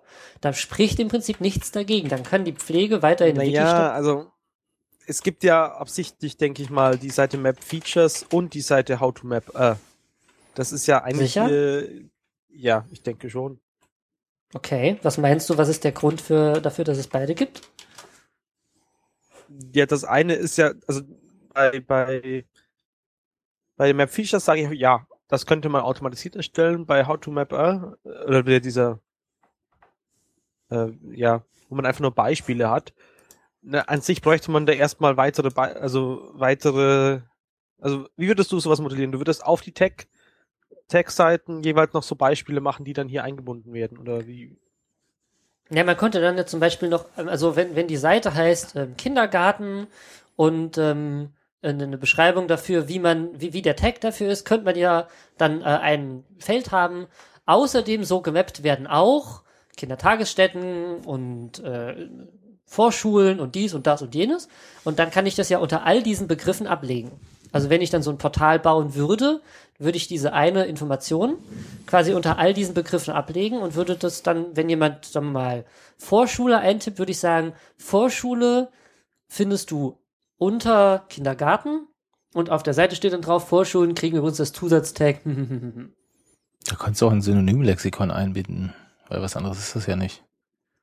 Ja, vielleicht, aber es geht ja da auch, ja, ich weiß nicht, also, es wär, also im Prinzip wäre das sowas wie Tag-Info, nur ohne Statistik und mit ähm, einem Fokus vielleicht auf, ja, ich möchte etwas mappen. Wie gehe ich daran? Weil tatsächlich ist dieses, nach welchem Begriff soll ich suchen, ist natürlich eine der wichtigen Fragen. Also der eine sagt dazu Vorschule, der andere sagt Also Kindertagesstätte. Dorfteich dazu. findet man definitiv nicht. Du Also- müsstest halt sozusagen diese Synonyme erstmal wieder auf die einzelnen Tag äh, oder Keypages äh, ja runterbringen. Aber von dort Und kann ich sie ja automatisiert auswerten, was ich aus der How-to-Map-Seite derzeit nicht kann. Ja, klar, aber das ist halt auch wieder, ja, müsste mal jemand machen und äh, ist aber auch nicht immer die Lösung. Also wenn du zum Beispiel, ich, ich habe jetzt spaßhalber mal nach Vorschule gesucht, dann landen, finde ich auch was. Äh, und dann steht da halt zum Beispiel, ja, eine Vorschule wird teilweise in Klammern de facto als Amenity, Amenity äh, Preschool erfasst. äh, besser ist jedoch, äh, besser jedoch als Kindergarten. Und dann habe ich halt drunter auch noch die ganzen anderen Schulen, die aber teilweise komplett andere Tags haben. Also da, da gibt es keinen gemeinsamen Tag, ähm, wo ich das dann draufschreiben könnte. Die andere Also- Frage wäre, müsste man dann nicht vielleicht eine, ein Reader, eine Redirect-Page im Wiki anlegen? Dorfteich, siehe See, meinetwegen. Das, das bringt, also noch mehr Redirects bringen jetzt nicht wirklich Übersichtlichkeit. Na, also aber dann da habe ich den Begriff in der Suche. Ja, aber das ist ja jetzt äh, Wiki-Seiten anlegen für die Suche. Ja, natürlich, da, da, damit, wenn jemand nach Dorfteich sucht, er dann auch was findet. Ja, aber- Macht die Wikipedia doch auch. Da ist mir der erste Ansatz, würde mir da jetzt aber besser gefallen. Ja, mir auch, das ist ein Programmieransatz. Das Ja. mag ich. Hm. Mit Technik soziale Probleme lösen. Ah. Na, ich, die Frage ist halt, in welchem Rahmen, dass man das sowas diskutieren müsste, wie man es am besten löst. Ähm, es gibt, gibt es ja, es gibt ein Forum äh, für das, äh, für, wo man so Wiki-Sachen diskutieren kann. Ähm, war aber, glaube ich, nicht allzu aktiv. Also, hm. Äh, hier, wobei es, vielleicht kann man es mit einem, vielleicht gibt's da bessere Plugins, Suchplugins oder irgendwie sowas. Also klar, man kann da die Suche auch optimieren, aber bevor die Suche optimiert wird, würde ich gerne erstmal eine ganz andere Extension installiert haben, wie die Translate Extension, um dieses ganze Wirrwarr mit den Sprachen erstmal ein bisschen in den Griff zu kriegen. Und so, also ja, muss, muss halt eigentlich erstmal alles auf äh, so weit automatisiert sein, dass auch andere Leute ran können. Als der, der Admin das momentan macht. Ja, und die, Das wird noch ein bisschen dauern, aber irgendwann wird es passieren. und die zweite Sache, die er erwähnt hat, war diese, dass auf den Übersichtsseiten teilweise andere Informationen stehen wie auf diesen detaillierten Seiten. Da kann ich, das ist halt das Problem. Was, was macht da kann ich aber nur sagen, dann, wenn man das sieht, muss man es fixen. Ja, aber dann ist halt, ja, ja, stimmt. Aber zu was? Was, wer hat dann recht von den beiden? Ja, wenn du es machst, hast du recht. Und das ist schön, das mag ich. ich empfehle halt immer, wenn man ein Edit gemacht hat, auch die Seite zu beobachten und dann halt zu sehen, was, was da passiert. Ähm, und dann halt auch die E-Mail-Benachrichtigung zu aktivieren, dann, dass man halt auch sieht, äh, was dann passiert. Und wenn der halt das wieder zurückändert, dann erstmal den, den, die Person, ja, benachrichtigen. Und äh, was du vorhin meintest, Peter, mit äh, das Wiki ist ein Ort, wo jeder sein Zeug abgibt. Naja, also eigentlich, es gibt so gewisse Bereiche im Wiki, da ist das akzeptiert. Also Proposed Features Seiten zum Beispiel oder äh, Benutzerseiten. Äh, aber in allen anderen Dingen ist eigentlich, soll, die sollten eigentlich schon mehr oder weniger den Konsens oder einen neutralen Standpunkt einnehmen, in meiner Sicht. Und äh, ich habe da auch schon mal eine Runde so tolle Seiten, die aber nur die Person, also die Sicht einer Person dargestellt hat, einfach in der Benutzerraum geschoben, um das halt ein bisschen klarer Mhm. zu machen. Und damit fliegen sie auch der Suche irgendwie raus. Aber ja, wenn man, bis man den Haken wieder anzuhakt, äh, dass man auch auf Benutzerseiten suchen möchte. Das sorgt schon mal ein bisschen dafür, dass es aufgeräumter wirkt, aber ich denke, wenn du was wirklich Einheitliches haben möchtest, dann müsste halt irgendwie so eine Redaktion oder sonst irgendwas nichts anderes tun, als alle Seiten irgendwie konsistent zu halten und zu schauen, was wurde da gerade angelegt, äh, ist es konsistent zu dem? Und äh, also selbst mir als jemand, der ein bisschen häufiger was im Wiki macht und sich da auch auskennt, äh, ist es schon passiert, dass ich nach einem halben Jahr, nachdem ich irgendwo auf Seite A was angelegt habe, festgestellt, dass es auf Seite B auch schon steht. Und da ist es auch wieder so ein bisschen inkonsistent. Also man, ich denke, dass das Wiki ist einfach so groß, dass man nicht alle Seiten kennen kann. Und deswegen halt auch nicht alles konsistent halten kann als, als kleine, äh, als kleine Gruppe oder sonst irgendwas. Das heißt, wenn man sowas findet, selber fixen oder irgendwo Bescheid sagen, dass es jemand anders fixt. Also ich, ich stimme dir schon zu, dass da, dass da Menschenkraft zum Aufräumen nötig ist. Nichtsdestotrotz fände ich, glaube ich, umso mehr ich drüber nachdenke, so ein, ähm, so ein automatisiertes, ein hübsches Portal, das sich quasi inhaltlich aus dem Wiki speist, das aber in einer Art und Weise, also das Wiki ist halt gut gemacht für Leute, die auch mit, mitschreiben wollen. Aber wenn ich nur, nur Mapper bin und auf der Suche nach der Information, wie map ich ein, dann wäre, glaube ich, vielleicht so ein, so ein separates Portal, ähm, auch nicht doof. Ich überlege nur gerade, ob man dann nicht vielleicht dort auch die Synonyme verwalten könnte. Also wenn ich jetzt eine Seite habe und jemand hat die dann gefunden, der sagen kann, so und so mappt man auch, aber das, nee, das hat eigentlich, nee, das muss dann schon von jemand, der auch im Wiki tätig ist, hinterlegt werden. Sonst könnte ja jeder. Es müsste halt irgendwie diese Information, die jetzt momentan in dieser How to Map äh, äh, Seite steht, äh, Mhm. irgendwie maschinenlesbar werden. Und klar, vielleicht ist es irgendwie so einheitlich formatiert, dass man es sich da irgendwie rausholen kann, aber wahrscheinlich müssen wir erstmal anfangen, das, was da drin steht, erstmal in ein JSON-Dokument oder irgendwas strukturiertes, was man einfach auslesen kann, irgendwie umzuformen und dann vielleicht wieder anzufangen, das umzubauen. Aber ja. Ja, ich würde es, wie gesagt, ich würde mal versuchen, nur die Key-Seiten und die Value-Seiten schon mal rauszunuckeln und in ein Portal zu packen und mal gucken, wie, wie gut das schon werden kann, weil ich glaube, da ist schon eine Menge.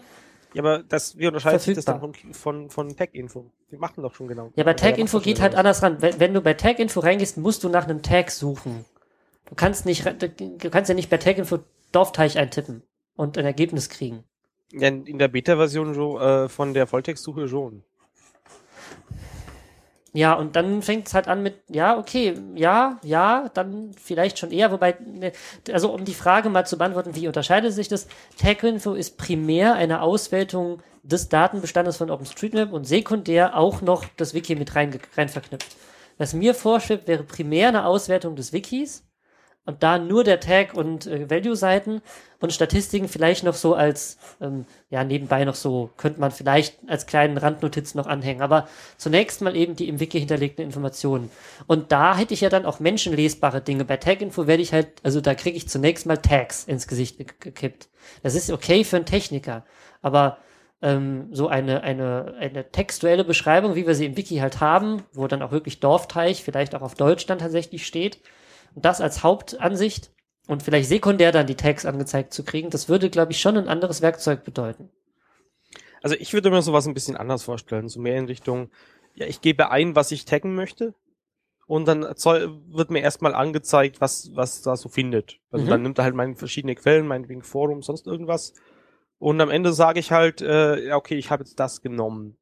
Und dann der Nächste, der dann wieder dasselbe Wort eingibt, der sieht dann schon mal, ah, okay, das ist, das hat er genommen, das gibt's auch so oft im, im, äh, ja, wurde auch schon so oft verwendet äh, in, also nutzt dann wieder die Informationen aus Info sozusagen auch noch mit rein und kann sich das dann aussuchen. Sozusagen, dass man, ja, wenn man dann, man, man kann, man baut sich sozusagen diese Informationen, die momentan in diesem How-to-Map äh, drinstecken, einfach Stück für Stück selbst wieder auf, äh, aber halt auf Basis von Nutzungsdinge. Und wenn man halt dann kein Ergebnis findet, kann man sagen, ja, okay, frag die Frage mal irgendwo und äh, benachrichtige mich, wenn da eine Antwort kommt und dann können halt die einzelnen Leute da Zeug vorschlagen. Äh, das wird wieder automatisch gerankt nach, wie häufig ist es in, in der OSM-Datenbank schon verwendet und dann hat man irgendwie so die, die Seite, die man jetzt auch schon hatte.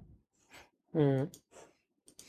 Ja, also ich glaube, da kann man, wenn man ein findiger Programmierer ist, was tun.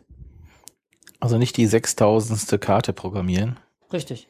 Sondern mal lieber was mit Wiki-Auswertung. Und es gibt auch eine API und mit Tag-Info und es gibt da auch eine API und wenn das alles schön zusammenzieht, kommt da, glaube ich, schon einiges raus. Und man kann tatsächlich auch mal vielleicht versuchen, diese, diese Information, die auf dem How-to-Map ist, in die Tag-Pages reinzubringen. Also ich fände das, glaube ich, eine gute Idee. Oder vielleicht zunächst mal in eine eigene Datenbank zu bringen und dann von dort mal zu zeigen, wie es denn sein könnte, wenn. Und ich glaube, von dort aus könnte man sich schon ganz gut vor, voranarbeiten. Würde mich, äh, würde mich interessieren, finde ich gut. Ähm, du hattest im Chat gerade gesagt, äh, Wikidata wäre ja auch vielleicht äh, nicht so, ein, so eine Idee. Das hat Bilderhobbit vorgeschlagen. Aber da Ah, ich nicht okay. so viel über Wikidata weiß, habe ich erstmal gesagt, Idee gut. Also Okay, da, dann kann man erstmal empfehlen, ähm, den letzten CE. der da auch verlinkt ist im Chat. Genau, äh, mal anzuhören. Das ist ja, also Wikidata hatten wir ja schon öfter berichtet. Ähm, die sind inzwischen halt so ein bisschen live und äh, dort hält sich Tim Püttlaff mit äh, Jol, Jens Ohlig vermute ich mal, ähm, ein bisschen über was, was ist, was ist da jetzt so gelaufen, ähm, was macht es überhaupt? Also sie erklären nochmal das, das, das Konzept dahinter sozusagen. Ähm, ja, schade, dass du es noch nicht gehört hast. Ansonsten hätte ich jetzt schön diskutieren können, ähm, warum man Wikidata äh, in OSM-Welt haben möchte oder vielleicht dann doch nicht.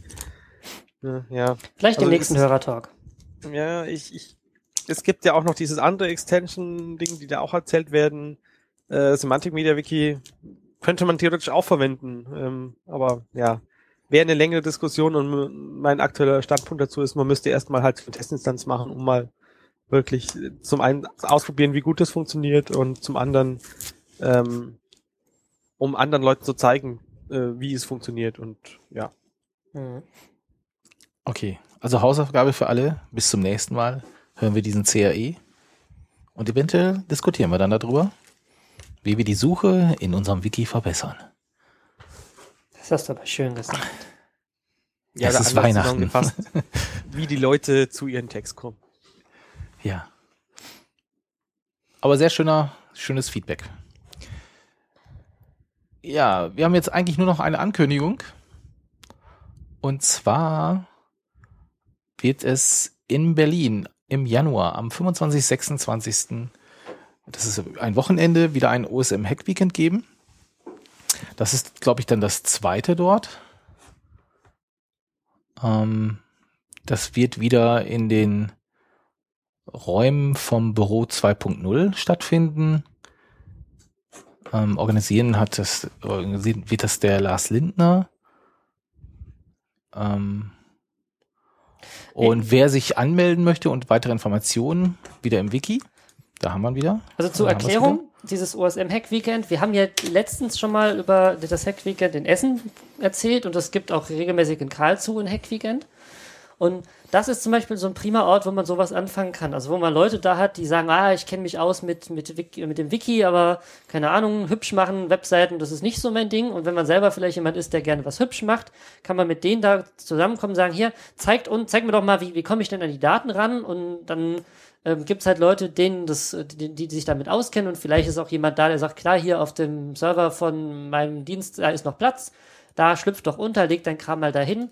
Und wenn man an sowas gerne arbeiten möchte, ist das der Ort, das zu tun und mit Leuten auch Ideen auszutauschen, die dann sagen, ah, das wird so nicht gehen, da wirst du da Probleme kriegen, probier's doch mal so. Da ist der Ort, um über so Themen zu sprechen und vielleicht mit seinem Projekt anzufangen. Man muss es nicht fertig haben oder vielleicht noch nicht mal die Idee fertig haben. Man kann da prima einfach auch diskutieren drüber. Und da, da wäre der richtige Ort für sowas. Also, wenn jemand Interesse hat, da hinkommen. Aber wir haben noch eine Ankündigung. Das haben wir eigentlich in den News fast vergessen. Du meinst die Anmeldung für die State of the Map? Ne, das haben wir gemacht. Ähm, Ah, okay. den, den Teilserver, den fand ich, fand es erwähnenswert, weil der sehr hübsch geworden ist.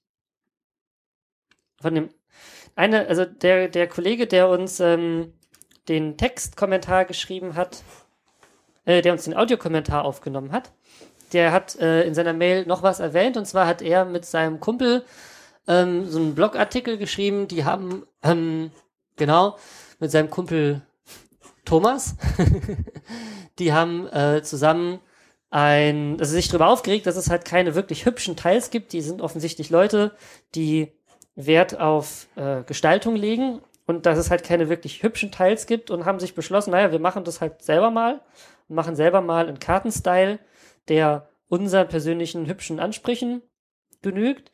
Und wenn wir schon mal dabei sind, dann machen wir es doch gleich so, dass ähm, auch andere davon profitieren können. Und was ich ganz großartig finde, sie haben halt so ein, so ein Modell äh, vorgestellt, wo sie gesagt haben, naja, ähm, wer, wer free ist und wer für sein eigenes Projekt das Zeugs braucht, kann unseren Kachelserver gerne benutzen. Und wer plant oder damit tatsächlich auch Geld verdient, der möge uns bitte den Server bezahlen, beziehungsweise einen Teil davon.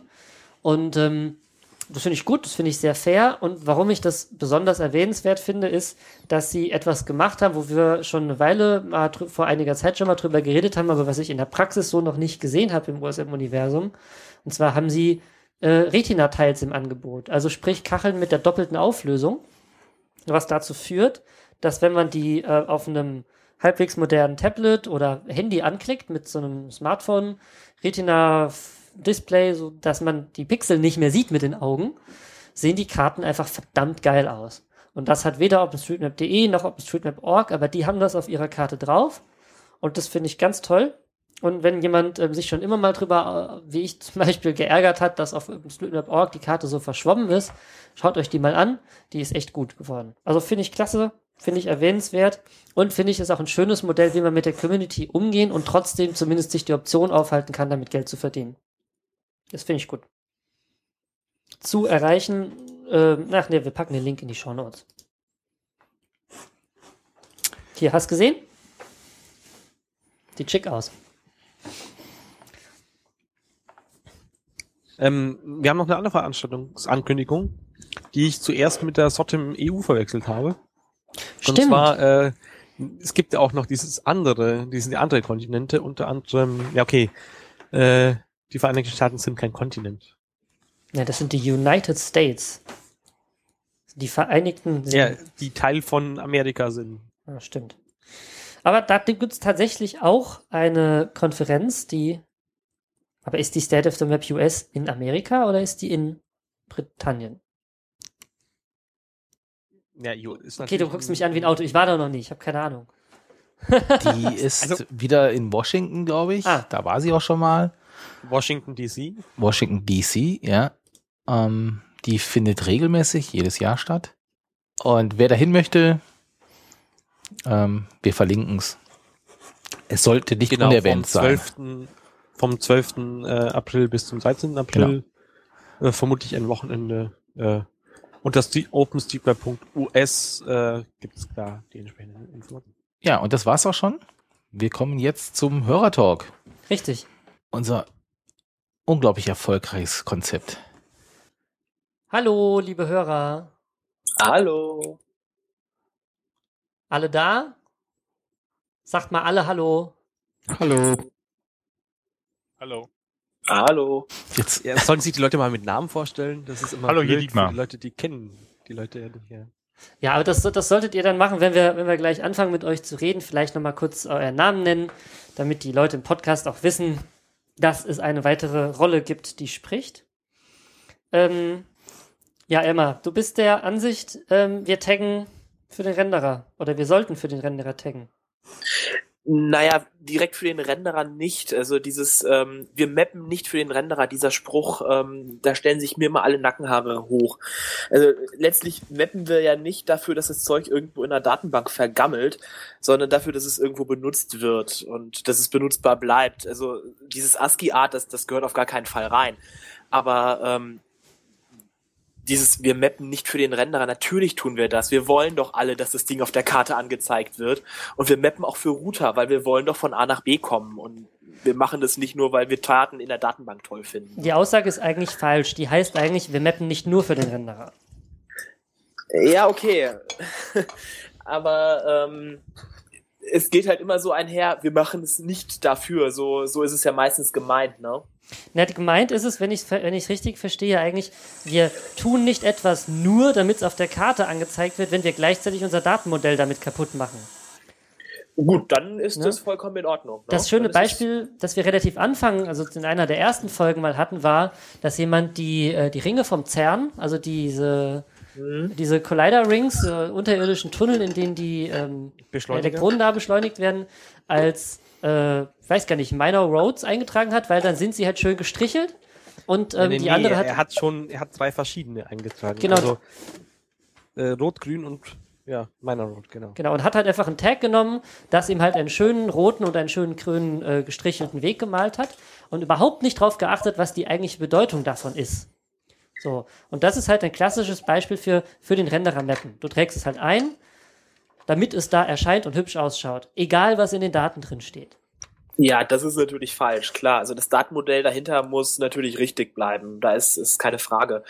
Ähm, aber also wir mappen auch Sachen für den äh, Renderer, also so Sachen wie äh, Layer oder irgendwie sowas. Das ist, das ist Sachen für den Renderer. Das interessiert eigentlich das Datenmodell erstmal nicht. Ne? Also wir tragen auch schon explizit Sachen ein, damit sie hinterher auf der Karte gut ausschauen bei einem Autobahnkreuz oder sowas.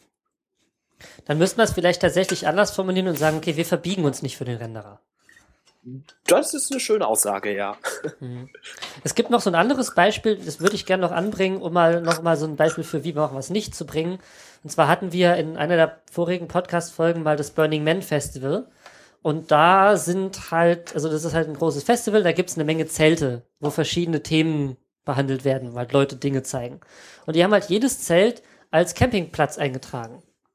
Mit dem Ergebnis, dass plötzlich irgendwie 3000 Campingplätze mitten in der Wüste entstanden sind und alle Statistiken total durch die Decke gegangen sind und in jeder Suche, wenn man nach einem Campingplatz in diesem Bundesstaat in Amerika gesucht hat, halt oben erstmal 3000 Einträge völlig sinnlose Dinge standen, weil sie damit halt ein schönes Zelteiken auf der Karte hatten. So, das ist auch ein Beispiel dafür, ja, das Zelteiken ist schon hübsch und das passt auch für das Thema, aber es ist halt kein Campingplatz. Ähm, du schreibst im Channel auch noch, dass du über ÖPNV sprechen möchtest. Genau. Ähm, also ich habe mir gerade so eine kleine Liste noch gemacht, was mir gerade so noch eingefallen ist. Ähm, ÖPNV-Mapping ist auch noch so eine Sache, ähm, da verbiegt sich's immer wieder bei mir im Kopf. Also das ist eine Sache, die steht im Wiki drinne ähm, mittlerweile mit, äh, ich meine, drei verschiedenen Modellen. Eins davon ist komplett outdated, das ist raus, aber dann gibt's eben dieses Oxomoa-Schema und irgendwie dieses ÖPNV-Schema. Und ähm, dann gibt's einzelne Abwandlungen auf einzelnen Wiki-Seiten und so richtig den Durchblick habe ich da komplett verloren. Ähm, Gerade jetzt zur Fahrplanumstellung ähm, wollte ich nochmal die Sachen anfassen und ähm, ja, da wollte ich mal fragen, wie, ob, ob ihr ÖPNV mappt. Ähm, das ist eine Sache, die man nicht sieht, aber äh, trotzdem finde ich, gehört es mit rein. Man sieht Und- es schon. Auf der ÖPNV-Karte zum Beispiel kann man ganz toll sehen, welche Buslinien wo langfahren und Ja, es ist nicht real existent, das meine ich. Es sei denn, der Bus fährt gerade vor der Nase entlang. Also es ist nichts, wo man, ne, ähm, Es ist nicht on the Sache. ground. Aber na doch, in Genau. gewisser Weise schon. Ich meine, es stehen die, die Bushaltestellen da, die gehören jetzt zum ÖPNV-Tagging dazu und da steht dann auch dran, welche Linien da langfahren. Also ja, schon, Ja. Noch, schon noch eher als Grenzen zum Beispiel. ja, Warte mal Ähm. kurz, wir, wir haben hier so ein echt schlimmes Kratzenproblem. Hört ihr das auch? Ich bin mir nur nicht sicher, ob das von dir kommt oder von jemand anderem. Marc, ich vermute, es kommt von dir. Wieso, wie, wieso? Du bist so ein Kandidat mit irgendwas rumspielen. Sorry. War er aber Nein. nicht. Ich habe ja noch den Peter neben mir. Den strengen Peter. Ähm, Elmar, Elmar, hast du vielleicht, hast du vielleicht irgendwie dein Mikrofon, rüschelt das, kraschelt das irgendwie an einem, an einem Kragen oder sowas rum? Es klingt so ein bisschen danach. also, Also ich halte es gerade extra weg. Davor waren nur zwei oder drei Leute da und da war es auch da. Also, hm. Na gut, halt's mal weg weiter. Ich glaube, das ist ein guter Weg. Ich weiß nicht, ob du es warst, aber schaden kann's nicht. Andi, du machst doch ÖPNV-Mapping. Naja, also ich, ich besagte Edit kam dann halt auch so. Äh, ich habe ihm dann geschrieben, ja, übrigens, ich habe es mal geändert, so wie ich es so mir vorstellen würde. Was hältst du denn davon? Und dann meinte er, ja, soweit alles gut. Äh, ich habe es dann mal den Relationen hinzugefügt. Äh, das hatte ich natürlich wieder nicht gemacht. Und ja, mir persönlich ist es eigentlich auch so, dass es mal fast zu komplex ist, als, als ob ich mich so freiwillig damit. Also wenn mich mir jemand fragt, ähm, wie, wie tag ich denn irgendwie eine Bushaltestelle und so Zeug, dann schaue ich halt mal nach, wie es geht und mache dann was, aber sonst beschäftige ich mich eigentlich weniger mit den Relationen, die dahinter sind und mehr so nur für die Bahnsteige sozusagen. Ja, aber gerade so die Buslinie, also gerade im ländlichen Raum haben wir ja keine U-Bahn oder Straßenbahn und ähm, Ja. Also ich habe es mal probiert. Ich wohne hier auch auf dem Kaff und habe nur eine Buslinie durchs Ort durch und habe versucht, sagen wir so, ich habe sie dann mal an das aktuelle Schema, das von der ÖPNV-Karte ausgewertet wird, angepasst, weil ich sie dort sehen wollte. Ähm, bin da aber relativ schnell ziemlich frustriert, weil ähm, das aktuelle Schema, wenn ich es richtig gelesen habe, erfordert, dass man für jeden, für den Hin- und für den Rückweg sowie für jede Alternativroute eine Relation anlegt. Ja. Ich verstehe das, das erschien, erscheint mir sinnvoll, äh, aber es ist halt unglaublich frustrierend, wenn man dann mal sich so, einen- so einen Busroutenplan anguckt, der fährt halt morgens um 6 Uhr, anders als um 6.05 Uhr und um 6.10 Uhr fährt er anders, außer an Schultagen. Äh, und dann in den Ferien fährt er um 22 Uhr nicht, dafür um 22.07 Uhr, aber dann nicht folgende Ortschaften an. Und wenn man da, also ich habe den Hinweg eingetragen, der Bus fährt insgesamt zwei Stunden von der einen Stadt zur nächsten, habe den Hinweg eingetragen, habe da einen ganzen Abend für gebraucht, habe mich dann nochmal aufgerafft, den Rückweg eingetragen und habe mir dann aber die ganzen Alternativrouten geschenkt. Zumal es dann halt auch echt, also ich finde es sehr schwierig, diese Information rauszukriegen.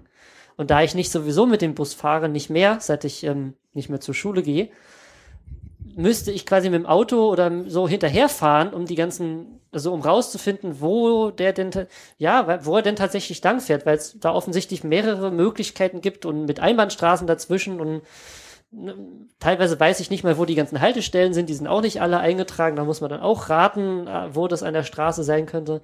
Und das war schon sehr frustrierend und mehr als diese eine Linie hin und halbwegs Also man, zurück. du musst nicht tatsächlich auch die ganzen Wegstücke da alle mit eintragen, oder? In die Relation. Wenn man, wenn man, ja, wenn er die Linie anmalen soll, dann schon, weil so soll er sonst wissen, welche Straße er anmalen Ja, soll. indem er einen Router benutzt und einfach den kürzesten Weg zwischen den äh, Haltestellen macht. Nee, also im aktuellen Schema ist es so, dass, dass er einfach äh, alle Straßen markieren muss und äh, die mit der Relation einfügen muss. Ne? Okay, das ist natürlich nicht wirklich, ja, macht nicht wirklich Spaß, ja, stimmt. Das geht noch. Also es, es soll da nicht um den Spaß gehen, aber einfach dieses. Doch, ähm, schon. Ja, aber der Spaß ist hinterher dann, wenn es auf der Karte erscheint, ja. Ähm, und man hinterher sieht, okay, jetzt ist die, die, die Linie endlich fertig. Ähm, aber dieses, wie füge ich die Haltestellen ein, ähm, was ist, es, es gab hier neulich einen Bot äh, hier in der Gegend, der hat mir alle äh, Stop Positions äh, in Fix Me dran gemacht mit, äh, ist hier wirklich irgendwie was? Und äh, also da habe ich echt komplett den Überblick verloren, was auch äh, Haltestellenschild und Plattform und ich weiß nicht was alles, was man jetzt alles reinmalt und was nicht und was kann man Mhm. weglassen, was ist optimal und also das ist so dieses ganze Thema ÖPNV äh, ist echt sehr komplexes, aber äh, auch Und schlecht dokumentiertes. Was ich gemacht habe, war, ähm, dass ich die, äh, also an dem großen Busbahnhof, wo es halt dann auch mehrere Haltestellen gibt, dass ich da die Plattform markiert habe. Also hier warten Leute. Dann habe ich ähm, die Stop-Position auf der Route markiert. Also hier hält der Bus. Da müsstest du dann rein, wenn du einsteigen willst. Und eben die Route des Busses dahinter legt. Und auf den ganzen Bushaltestellen auf dem Kaff habe ich, glaube ich, nur die Stop-Position gemacht. Ähm, also hier hält der Bus. Und wenn, ja, und ich glaube, das war's auch schon, weil da, da gibt es keine wirkliche Plattform. Da steht halt ein Schild neben äh, an, der, an der Straße, so hier Bus. Und äh, da reicht es eigentlich, die so, so eine Stop-Position zu Einbuchtung ist markieren. schon da, oder? Wie bitte? So eine Einbuchtung, wo der Bus pa- Normalerweise äh, ja, nicht. halten kann. Normalerweise nicht. Der steht dann einfach Ich auf der dachte, rechten Spur der Ortsstraße. vorgeschrieben. Na, das kommt drauf an, wie viele Leute da ein- und aussteigen. Diese Einbuchtung, mappt ihr die denn mit ähm, äh, äh, Highway Service oder äh, einfach mit einem veränderten Width auf der Straße oder wie macht ihr das da? Ich habe sowas noch nie gemappt, also so die Einbuchtung mit. Das ist die Frage, ja. Also was ich vergleichbar... Also wenn ich mal, wenn ich mal skizzieren darf, wie man ganz einfach, die allereinfachste Version, Ja, gerne. Da, also, überall, wo eine Bushaltestelle ist, kommt ein Busstop hin und dann sammelt man diese ganzen Busstops äh, zusammen mit der Strecke in eine Relation rein und äh, sagt dann eben, welche Linie das ist, welcher Verkehrsverbund das ist und dann wird das in der ÖPNV-Karte angezeigt. Das wäre die allereinfachste Version. Mhm. Äh, äh, jetzt direkt Frage, dann werden die Bushaltestellen schon mal dargestellt. Als roter Punkt oder ähm, Richtig, ja. Also einfach da, wo der Pfahl ist, machst du einen Ja. Punkt, Highway gleich Busstop, sammelst die alle in eine Relation ein, sammelst den ganzen Linienweg in eine Relation ein und äh, schreibst dann eben dran, welcher Verkehrsverbund es ist, welche Linie es ist und dann wird er in der ÖPNV-Karte angezeigt. Aber, Aber- Linienweg ist ja eigentlich schon der zweite Schritt. Also Highway Bus Stop ist doch mittlerweile auch Legacy, also das sollte man ja schon nicht mehr verwenden. Also zumindest schreibt es im, steht's im JOSM mit dran und auch im Wiki. Ja, aber dann musst du die komplizierte Version nehmen, wo du pro Haltestelle sowohl äh, den Ort eintragen musst, wo die Leute warten, als auch den Ort, wo der Bus hält und dann wird's wieder kompliziert. Ich habe ja gesagt, das ist die allereinfachste Version. Okay. werden denn beide noch unterstützt jetzt in der ÖPNV-Karte? Wisst ihr das? Ja, Ah, okay.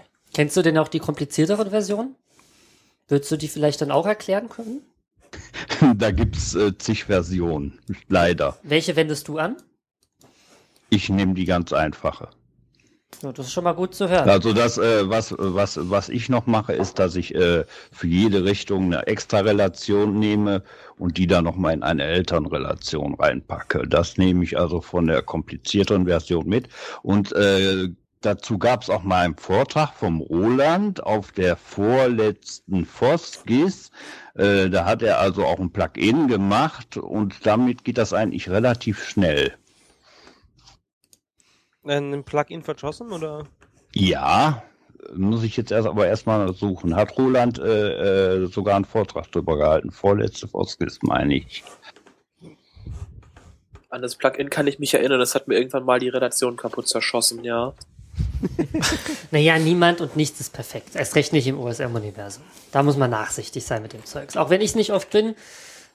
Äh, es gibt es- zwei Plugins. Äh, nicht, dass wir jetzt von dem falschen reden.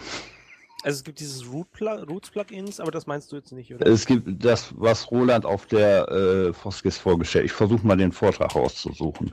Ja, schmeiß doch den Link dann einfach in den Chat, wenn du es gefunden hab, haben solltest. Sind denn noch andere Hörer im, äh, im Mumble, die auch Probleme oder positive Erfahrungen mit dem ÖPNV-Tagging haben? Oder benutzt es denn jemand? Also aktiv so in seinem Alltag? Das wäre ja auch mal interessant. Also ich benutze es. Also wenn ich nach Berlin fahre, also in der Großstadt, und ich suche ein Hotel, dann gehe ich da hin und suche äh, möglichst ein Hotel, was an einer Linie liegt, die mich zum Veranstaltungsort oder wo immer ich hin will, bringt. Aber ich möchte nämlich nicht umsteigen oder? und das, das funktioniert super. Aber manuell auf der Karte, oder? Ja, ja, auf manuell auf einer Karte. Und äh, du siehst, du gehst einfach davon aus, wenn die Linie da lang führt, also du markierst dir die nicht noch extra. Nö, nö, das ist völlig manuell. Okay.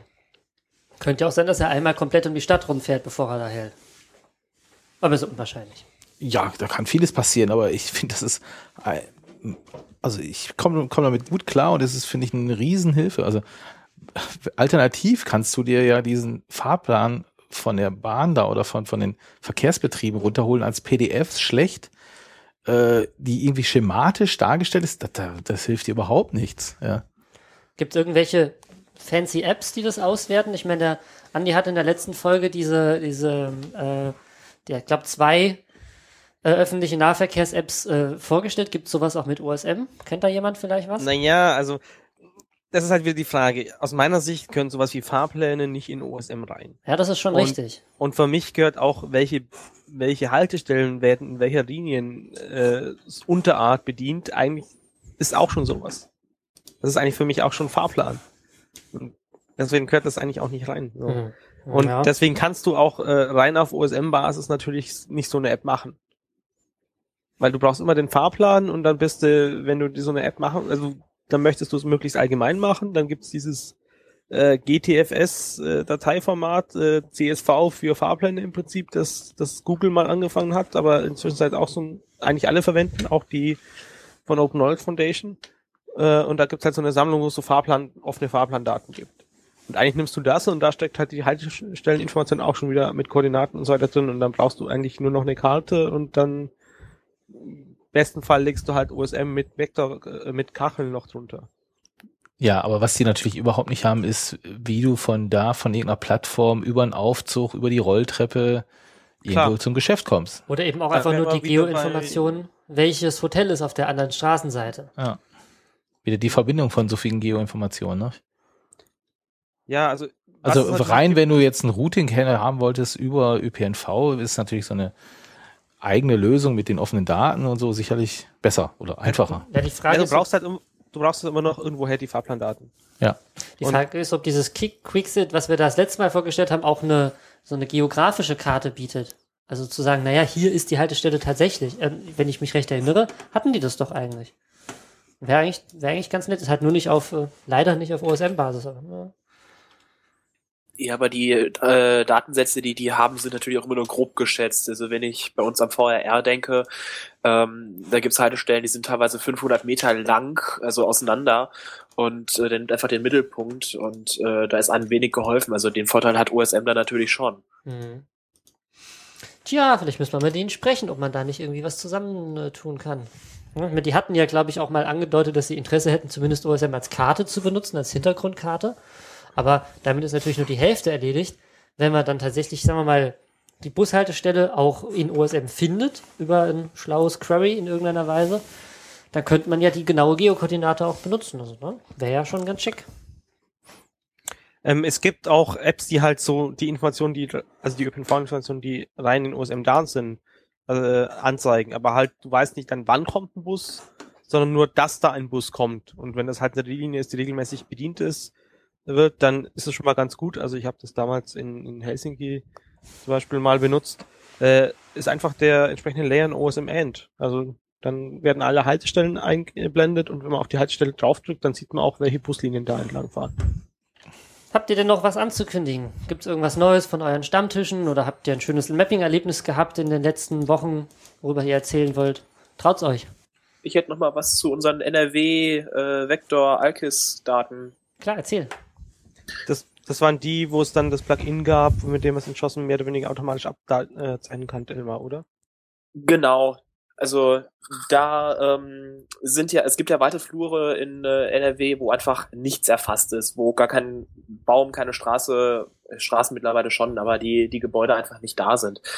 Ähm, beim letzten Mal hattet ihr ja schon erzählt, dass es da enorme Abweichungen zum Teil gibt. Äh, wie denkt ihr das denn? Ähm, sollte man die erstmal blind übernehmen, damit erstmal was da ist und man kann es dann immer noch verändern oder sollte man es vor Ort erst prüfen und dann mit unter die Daten erst übernehmen? Ja, wobei, also die Abweichung, die hatte ich bei den Hausnummern festgestellt. Ich glaube, die Gebäude an sich, äh, und das wird ja, glaube ich, gerade viel gemacht, ne?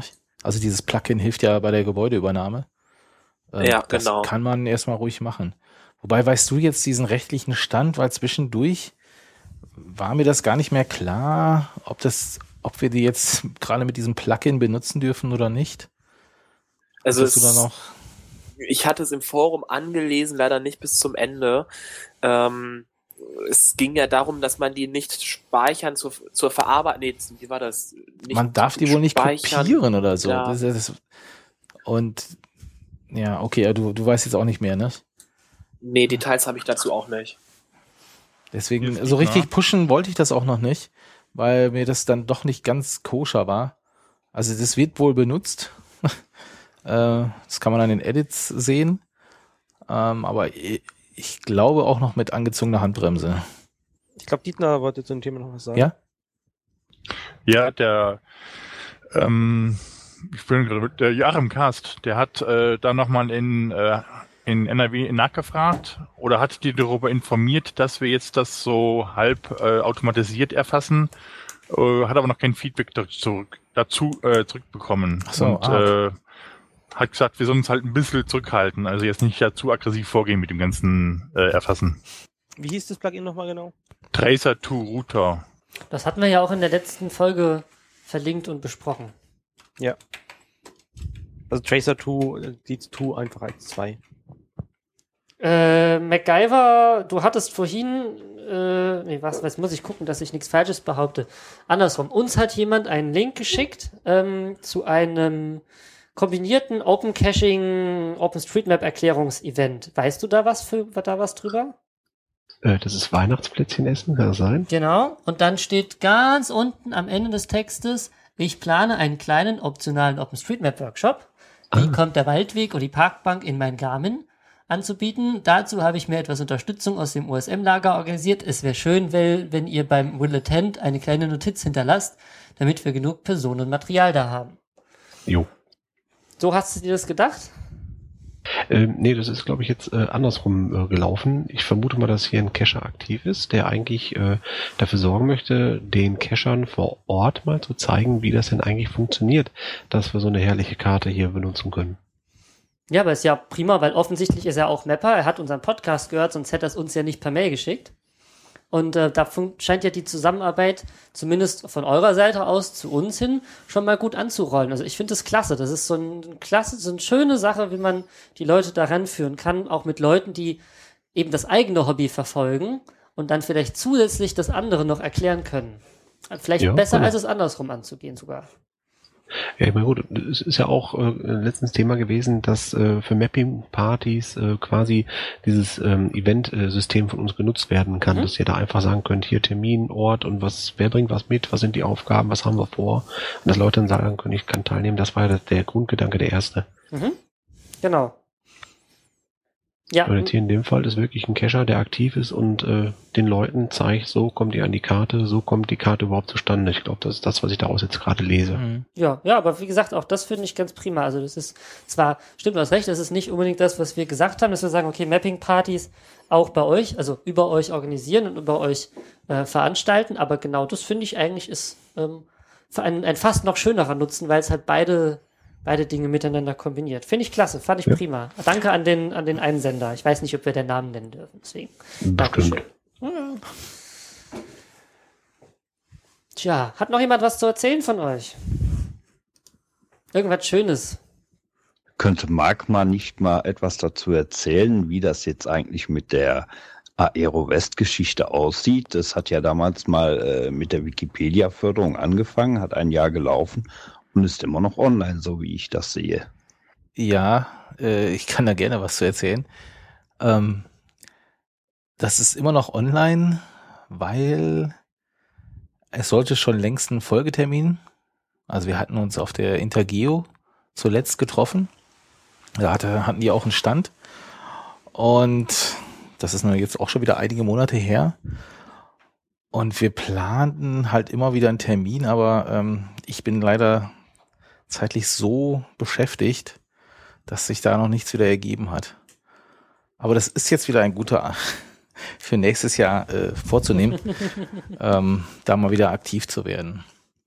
Wobei man muss natürlich ehrlich sagen, ähm, durch diese besseren Bing-Bilder habe ich schon gemerkt, dass der Druck jetzt, fand ich, von, von Seiten der deutschen Community äh, nachgelassen hat. Also in, in vielen Orten sind die Bilder ja doch besser geworden, so dass ich jetzt auch nicht so unbedingt, äh, dass meine höchste Priorität war. Und wie, wie sieht es von Seiten von AeroWest aus? Die hatten sich ja auch was von dieser Zusammenarbeit versprochen. Da müsste ich mal wiederum nachfragen. Das also, weiß ich auch nicht. Hat auch wahrscheinlich nicht so. Also die, also die Ursprungsidee vor Jahren war halt äh, Hausnummern. Mhm. Also das war immer deren großes Ziel, was die gerne bräuchten und was sie selber nutzen könnten. Ähm, ob jetzt die Hausnummer inzwischen so gut vertreten sind, kann ich nicht sagen. Müsste man wirklich die, den fragen.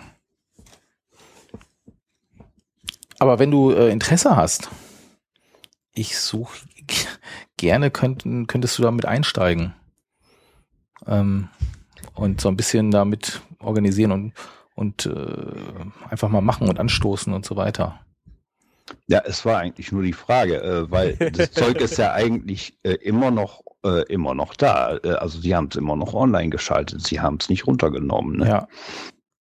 Ja, also ähm, die sind uns ja auch sehr wohlgesonnen. Das hat man von Anfang an ja gemerkt. Die haben uns auch äh, unterstützt, auch finanziell mal. Ähm, also da, da ist größtes Wohlwollen. Und ich denke, wir könnten auch wieder neue Sachen machen, ja. Die Frage ist so, wann und wer und hm, ja.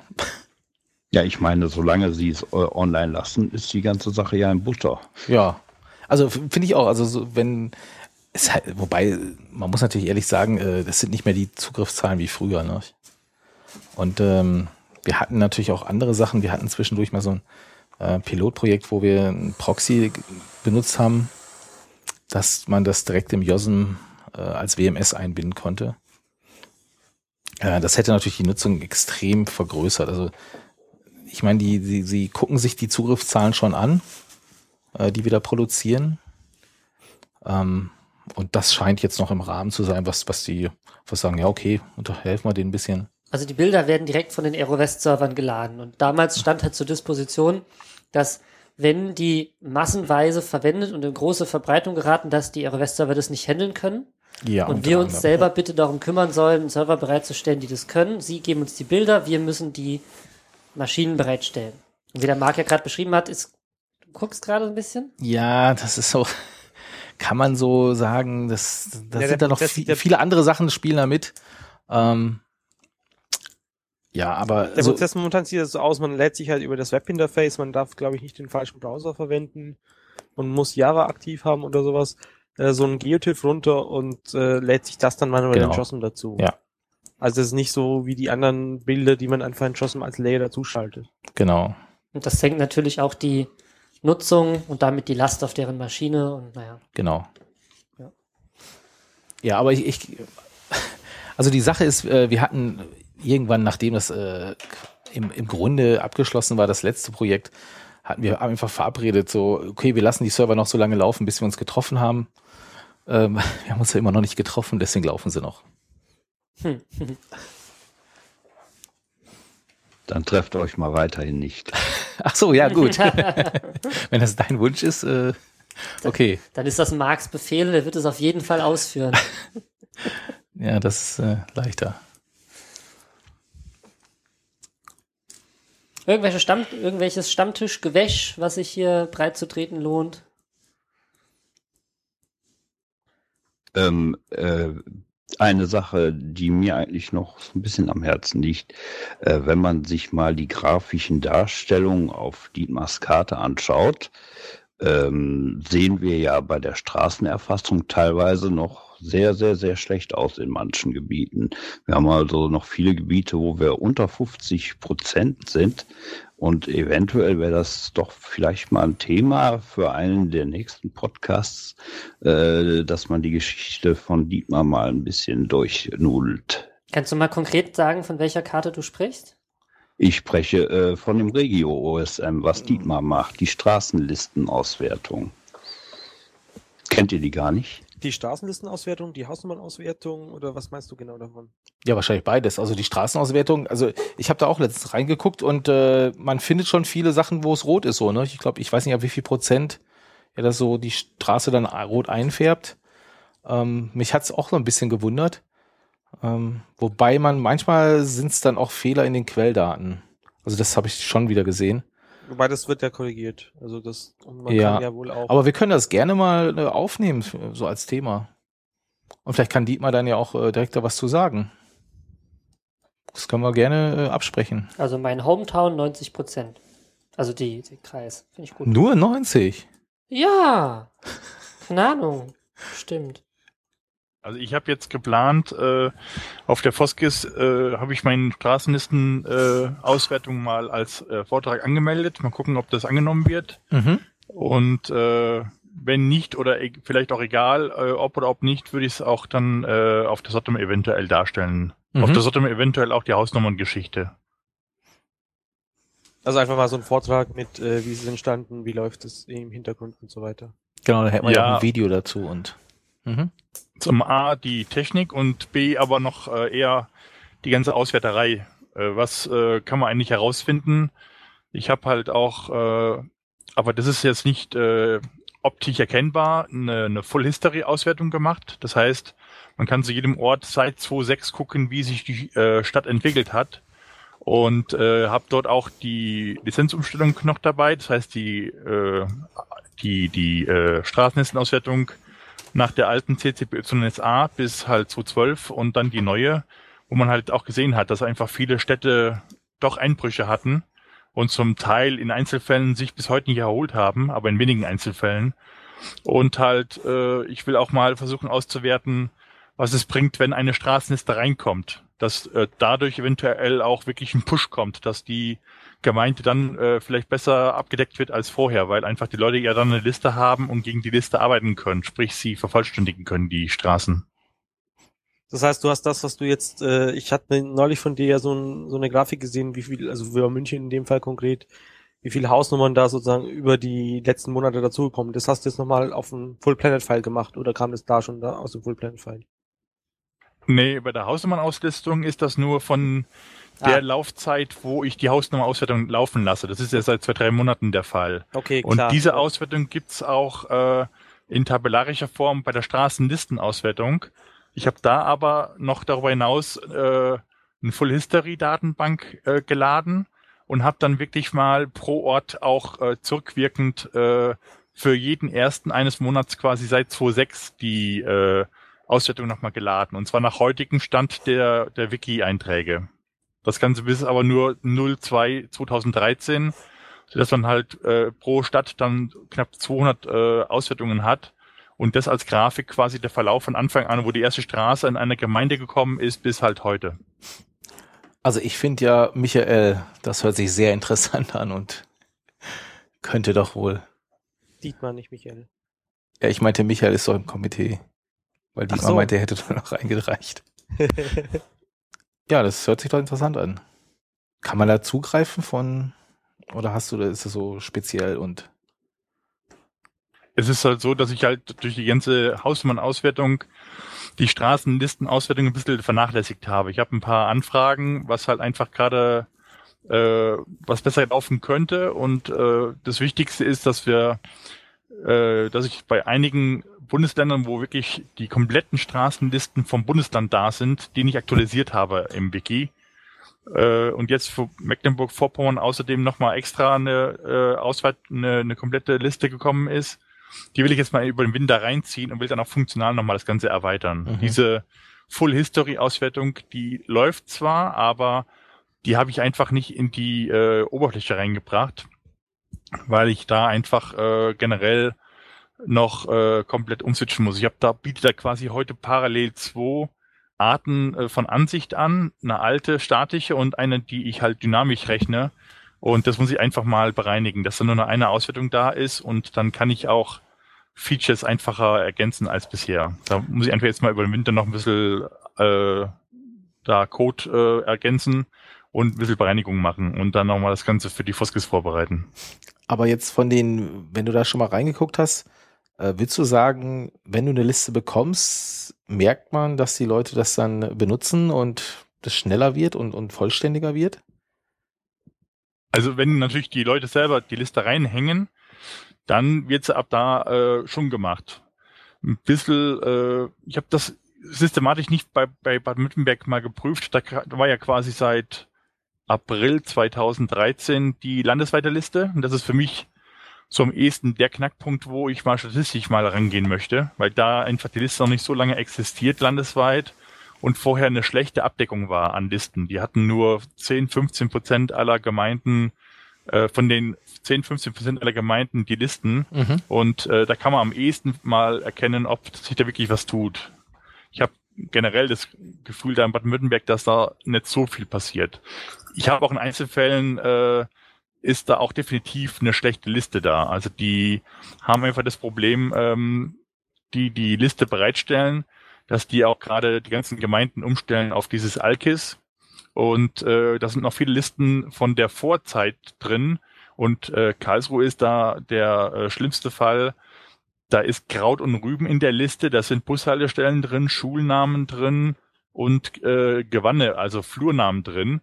Und äh, die kommen auf 72 Prozent, obwohl die wahrscheinlich wirklich über 95 Prozent der Straßen drin haben werden. Mhm. Da ist die Liste einfach Schrott. Und von daher ähm, ist es halt ein bisschen schwierig. Also Baden-Württemberg ist irgendwie ein Spezialfall. Da haben die sich geöffnet, aber die Liste wird langsam besser, ist aber noch nicht optimal, was da gekommen ist bisher. Ja, ich äh, bin ja quasi mit den Straßenlisten angefangen mit OSM. Das war, war meine erste systematische Arbeit. Damals äh, die Flohhoff-Liste in NRW. Ähm, da habe ich halt aus diesen ähm, äh, wie heißen diese äh, Säuberungspläne, diese, diese Straßenkehrpläne immer von Gemeinde zu Gemeinde gemacht immer. Und da haben wir, also da habe ich damals gesehen, dass das super funktioniert hat. Also sobald eine Gemeinde mehr da war, haben die Leute es irgendwie benutzt und, und dann war die auch ziemlich vollständig. Also ich bin ja totaler Fan von diesen Straßenlisten. NRW hat auch eine super Abdeckung, muss ich sagen. Also da ist wirklich, äh, ich weiß nicht, ich glaube 95 Prozent im Durchschnitt ist wirklich die Erfassung auch vorhanden. Das ist wirklich gut. Weil es äh, ist auch, glaube ich, das einzige Land, äh, wo die Listen nicht von irgendwoher importiert werden, sondern wo sie alle von irgendjemand äh, zusammengeholt wurden. Ich glaube, der Florian selber hat es gemacht und trotzdem vollständig ist. Das Listenmäßig. Ja, das kann sein, dass er. Allerdings auch äh, vom Stand halt wahrscheinlich 2010, 2011. Mhm. Und ich vermute auch mal, das war glaube ich damals von irgendwie äh, wegen wegen einem, äh, wegen der Wahl. Genau, wir, wir haben die dann mal bei der Wahl haben wir die äh, bei der Europawahl, glaube ich, haben wir die mal aktualisiert. Oder da waren so ein paar Leute, da habe ich das gesehen, ja. Und die Landtags, äh, diese Wahllisten haben wahrscheinlich auch eher nur die Straßen drin, wo wieder Wähler, Leute wohnen. Genau, also ja. da werden wieder Straßen auch noch fehlen. Ja. Aber einen sehr guten Überblick kann man sich auf dem Link verschaffen, den ich da gepostet habe, wo die grafischen Darstellungen der mhm. Bundesländer mhm. sind. Habe ich gerade schon mal getestet, den packen wir auf jeden Fall in die Shownotes rein. Ähm, lädt eine Weile, aber. Das ist in JavaScript, äh, wird es gerendert, die Übersicht, oder? Genau, funktioniert aber sogar hier auf dem Tablet. Also. Ja, Problem ist einfach, dass ich da äh, noch nichts gemacht habe, um einfach dynamisch irgendwie, äh, ne, wo die Karte geholt wurde, mhm. ich einfach nicht den Umkreis hole, sondern einfach das Bundesland. Und mhm. deswegen kommt halt Worst Case da wirklich um die 10 MB runter. Alles als OSM-File äh, in XML und das ist nicht optimal. Das muss noch besser gemacht werden, Aber klar. Das funktioniert. Du weißt ja, Mapper sind gnadenlos und, und allein die, die Karte, da lohnt sich ja die 10 Sekunden zu warten.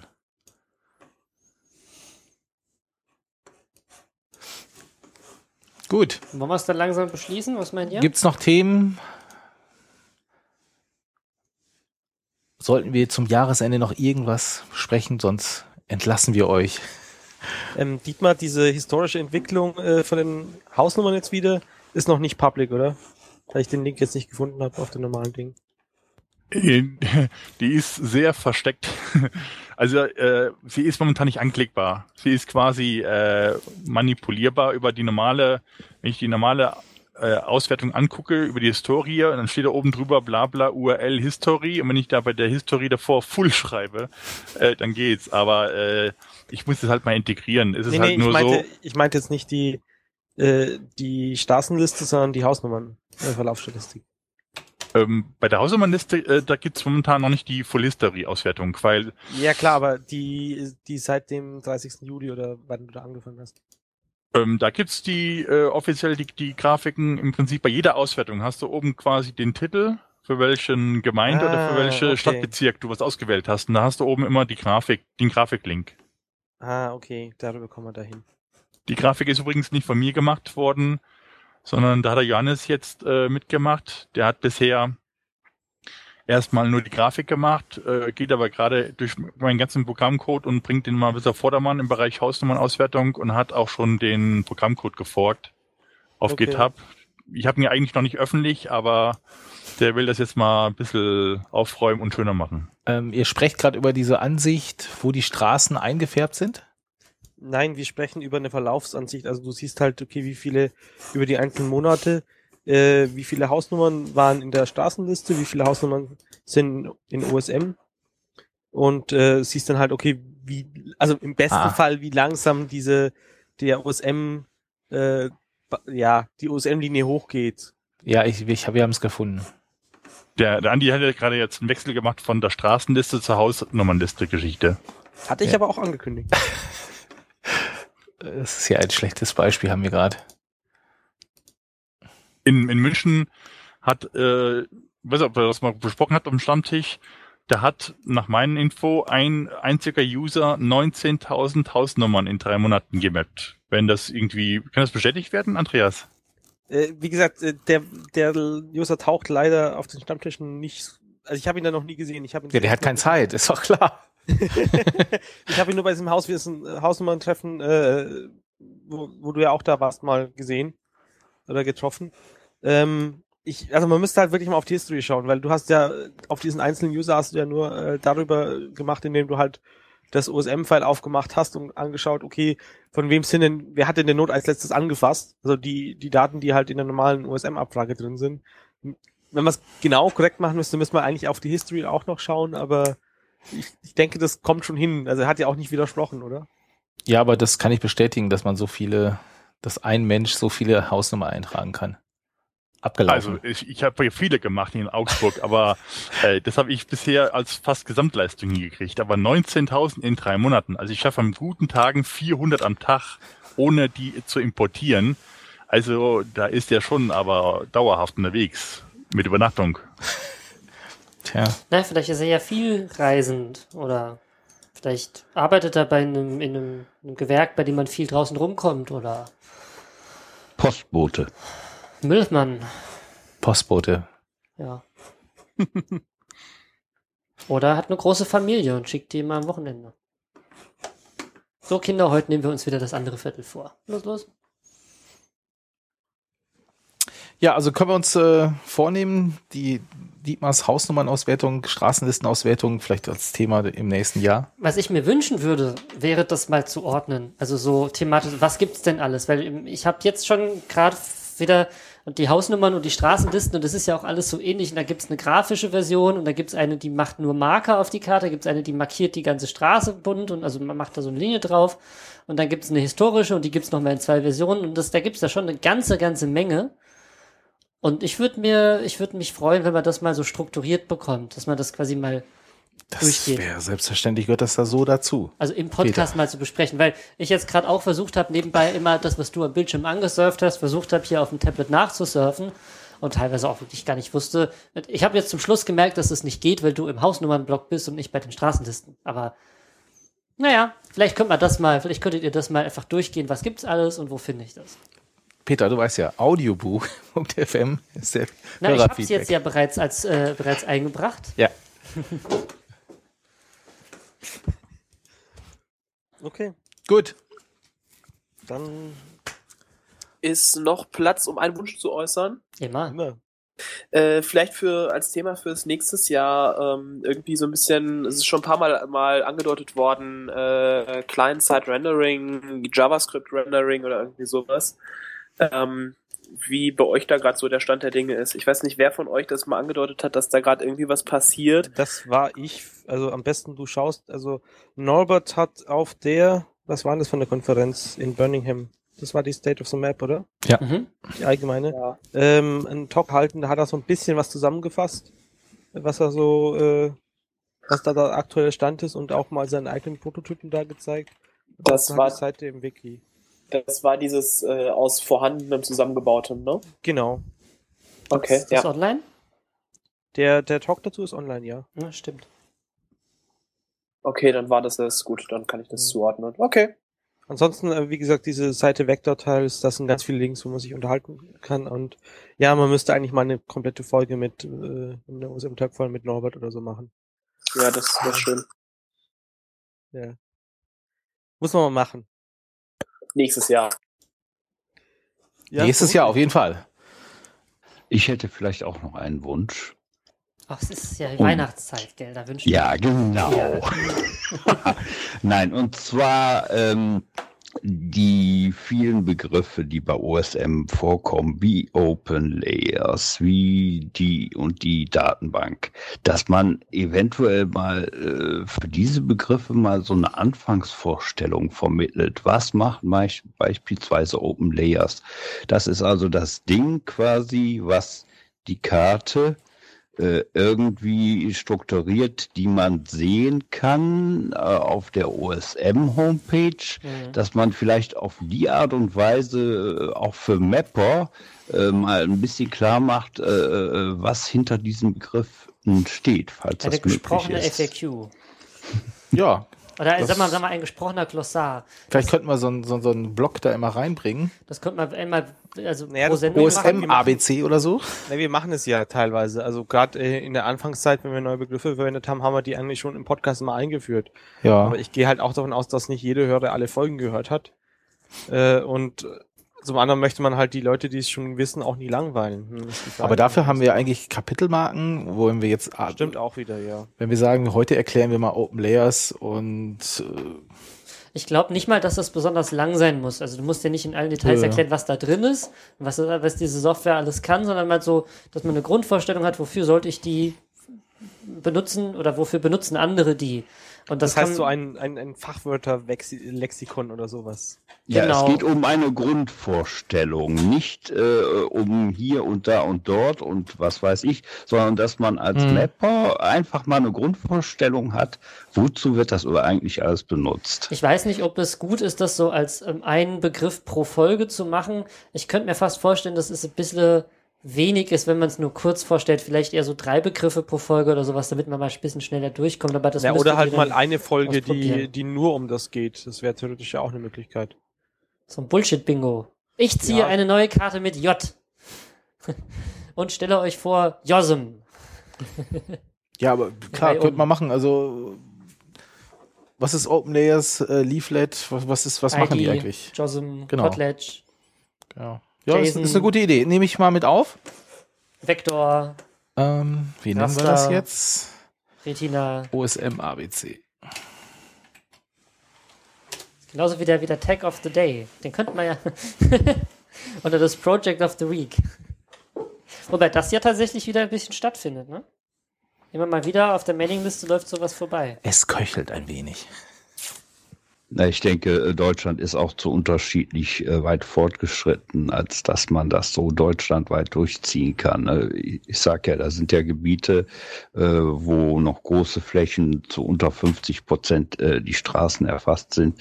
Da machen diese Sachen eigentlich keinen Sinn. ne? Dann herzlichen Dank an alle Hörer. Vor allem die Live-Hörer.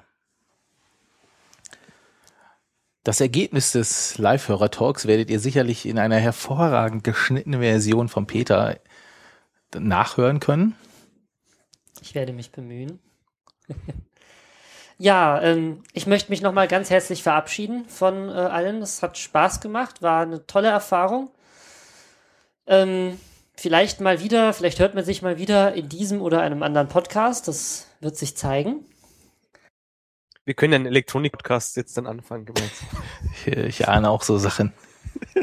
In diesem Sinne wünsche ich euch einen schönen Abend oder Tag oder wann auch immer ihr das hört und äh, Ja, schöne Weihnachten eigentlich. Genau, schöne Stimmt. Weihnachten, einen guten Rutsch. Wir hören uns im nächsten Jahr wieder. oder auf dem 30C3. Genau. Also für die Leute, die man nicht mehr sieht, äh, nur schöne Weihnachten, äh, die man noch, noch sieht nach Weihnachten. Schöne Weihnachten und ja, dann bis zum nächsten Mal. Bis im Macht's nächsten gut. Jahr. Und äh, vielleicht bis bald. Ciao. Tschüss.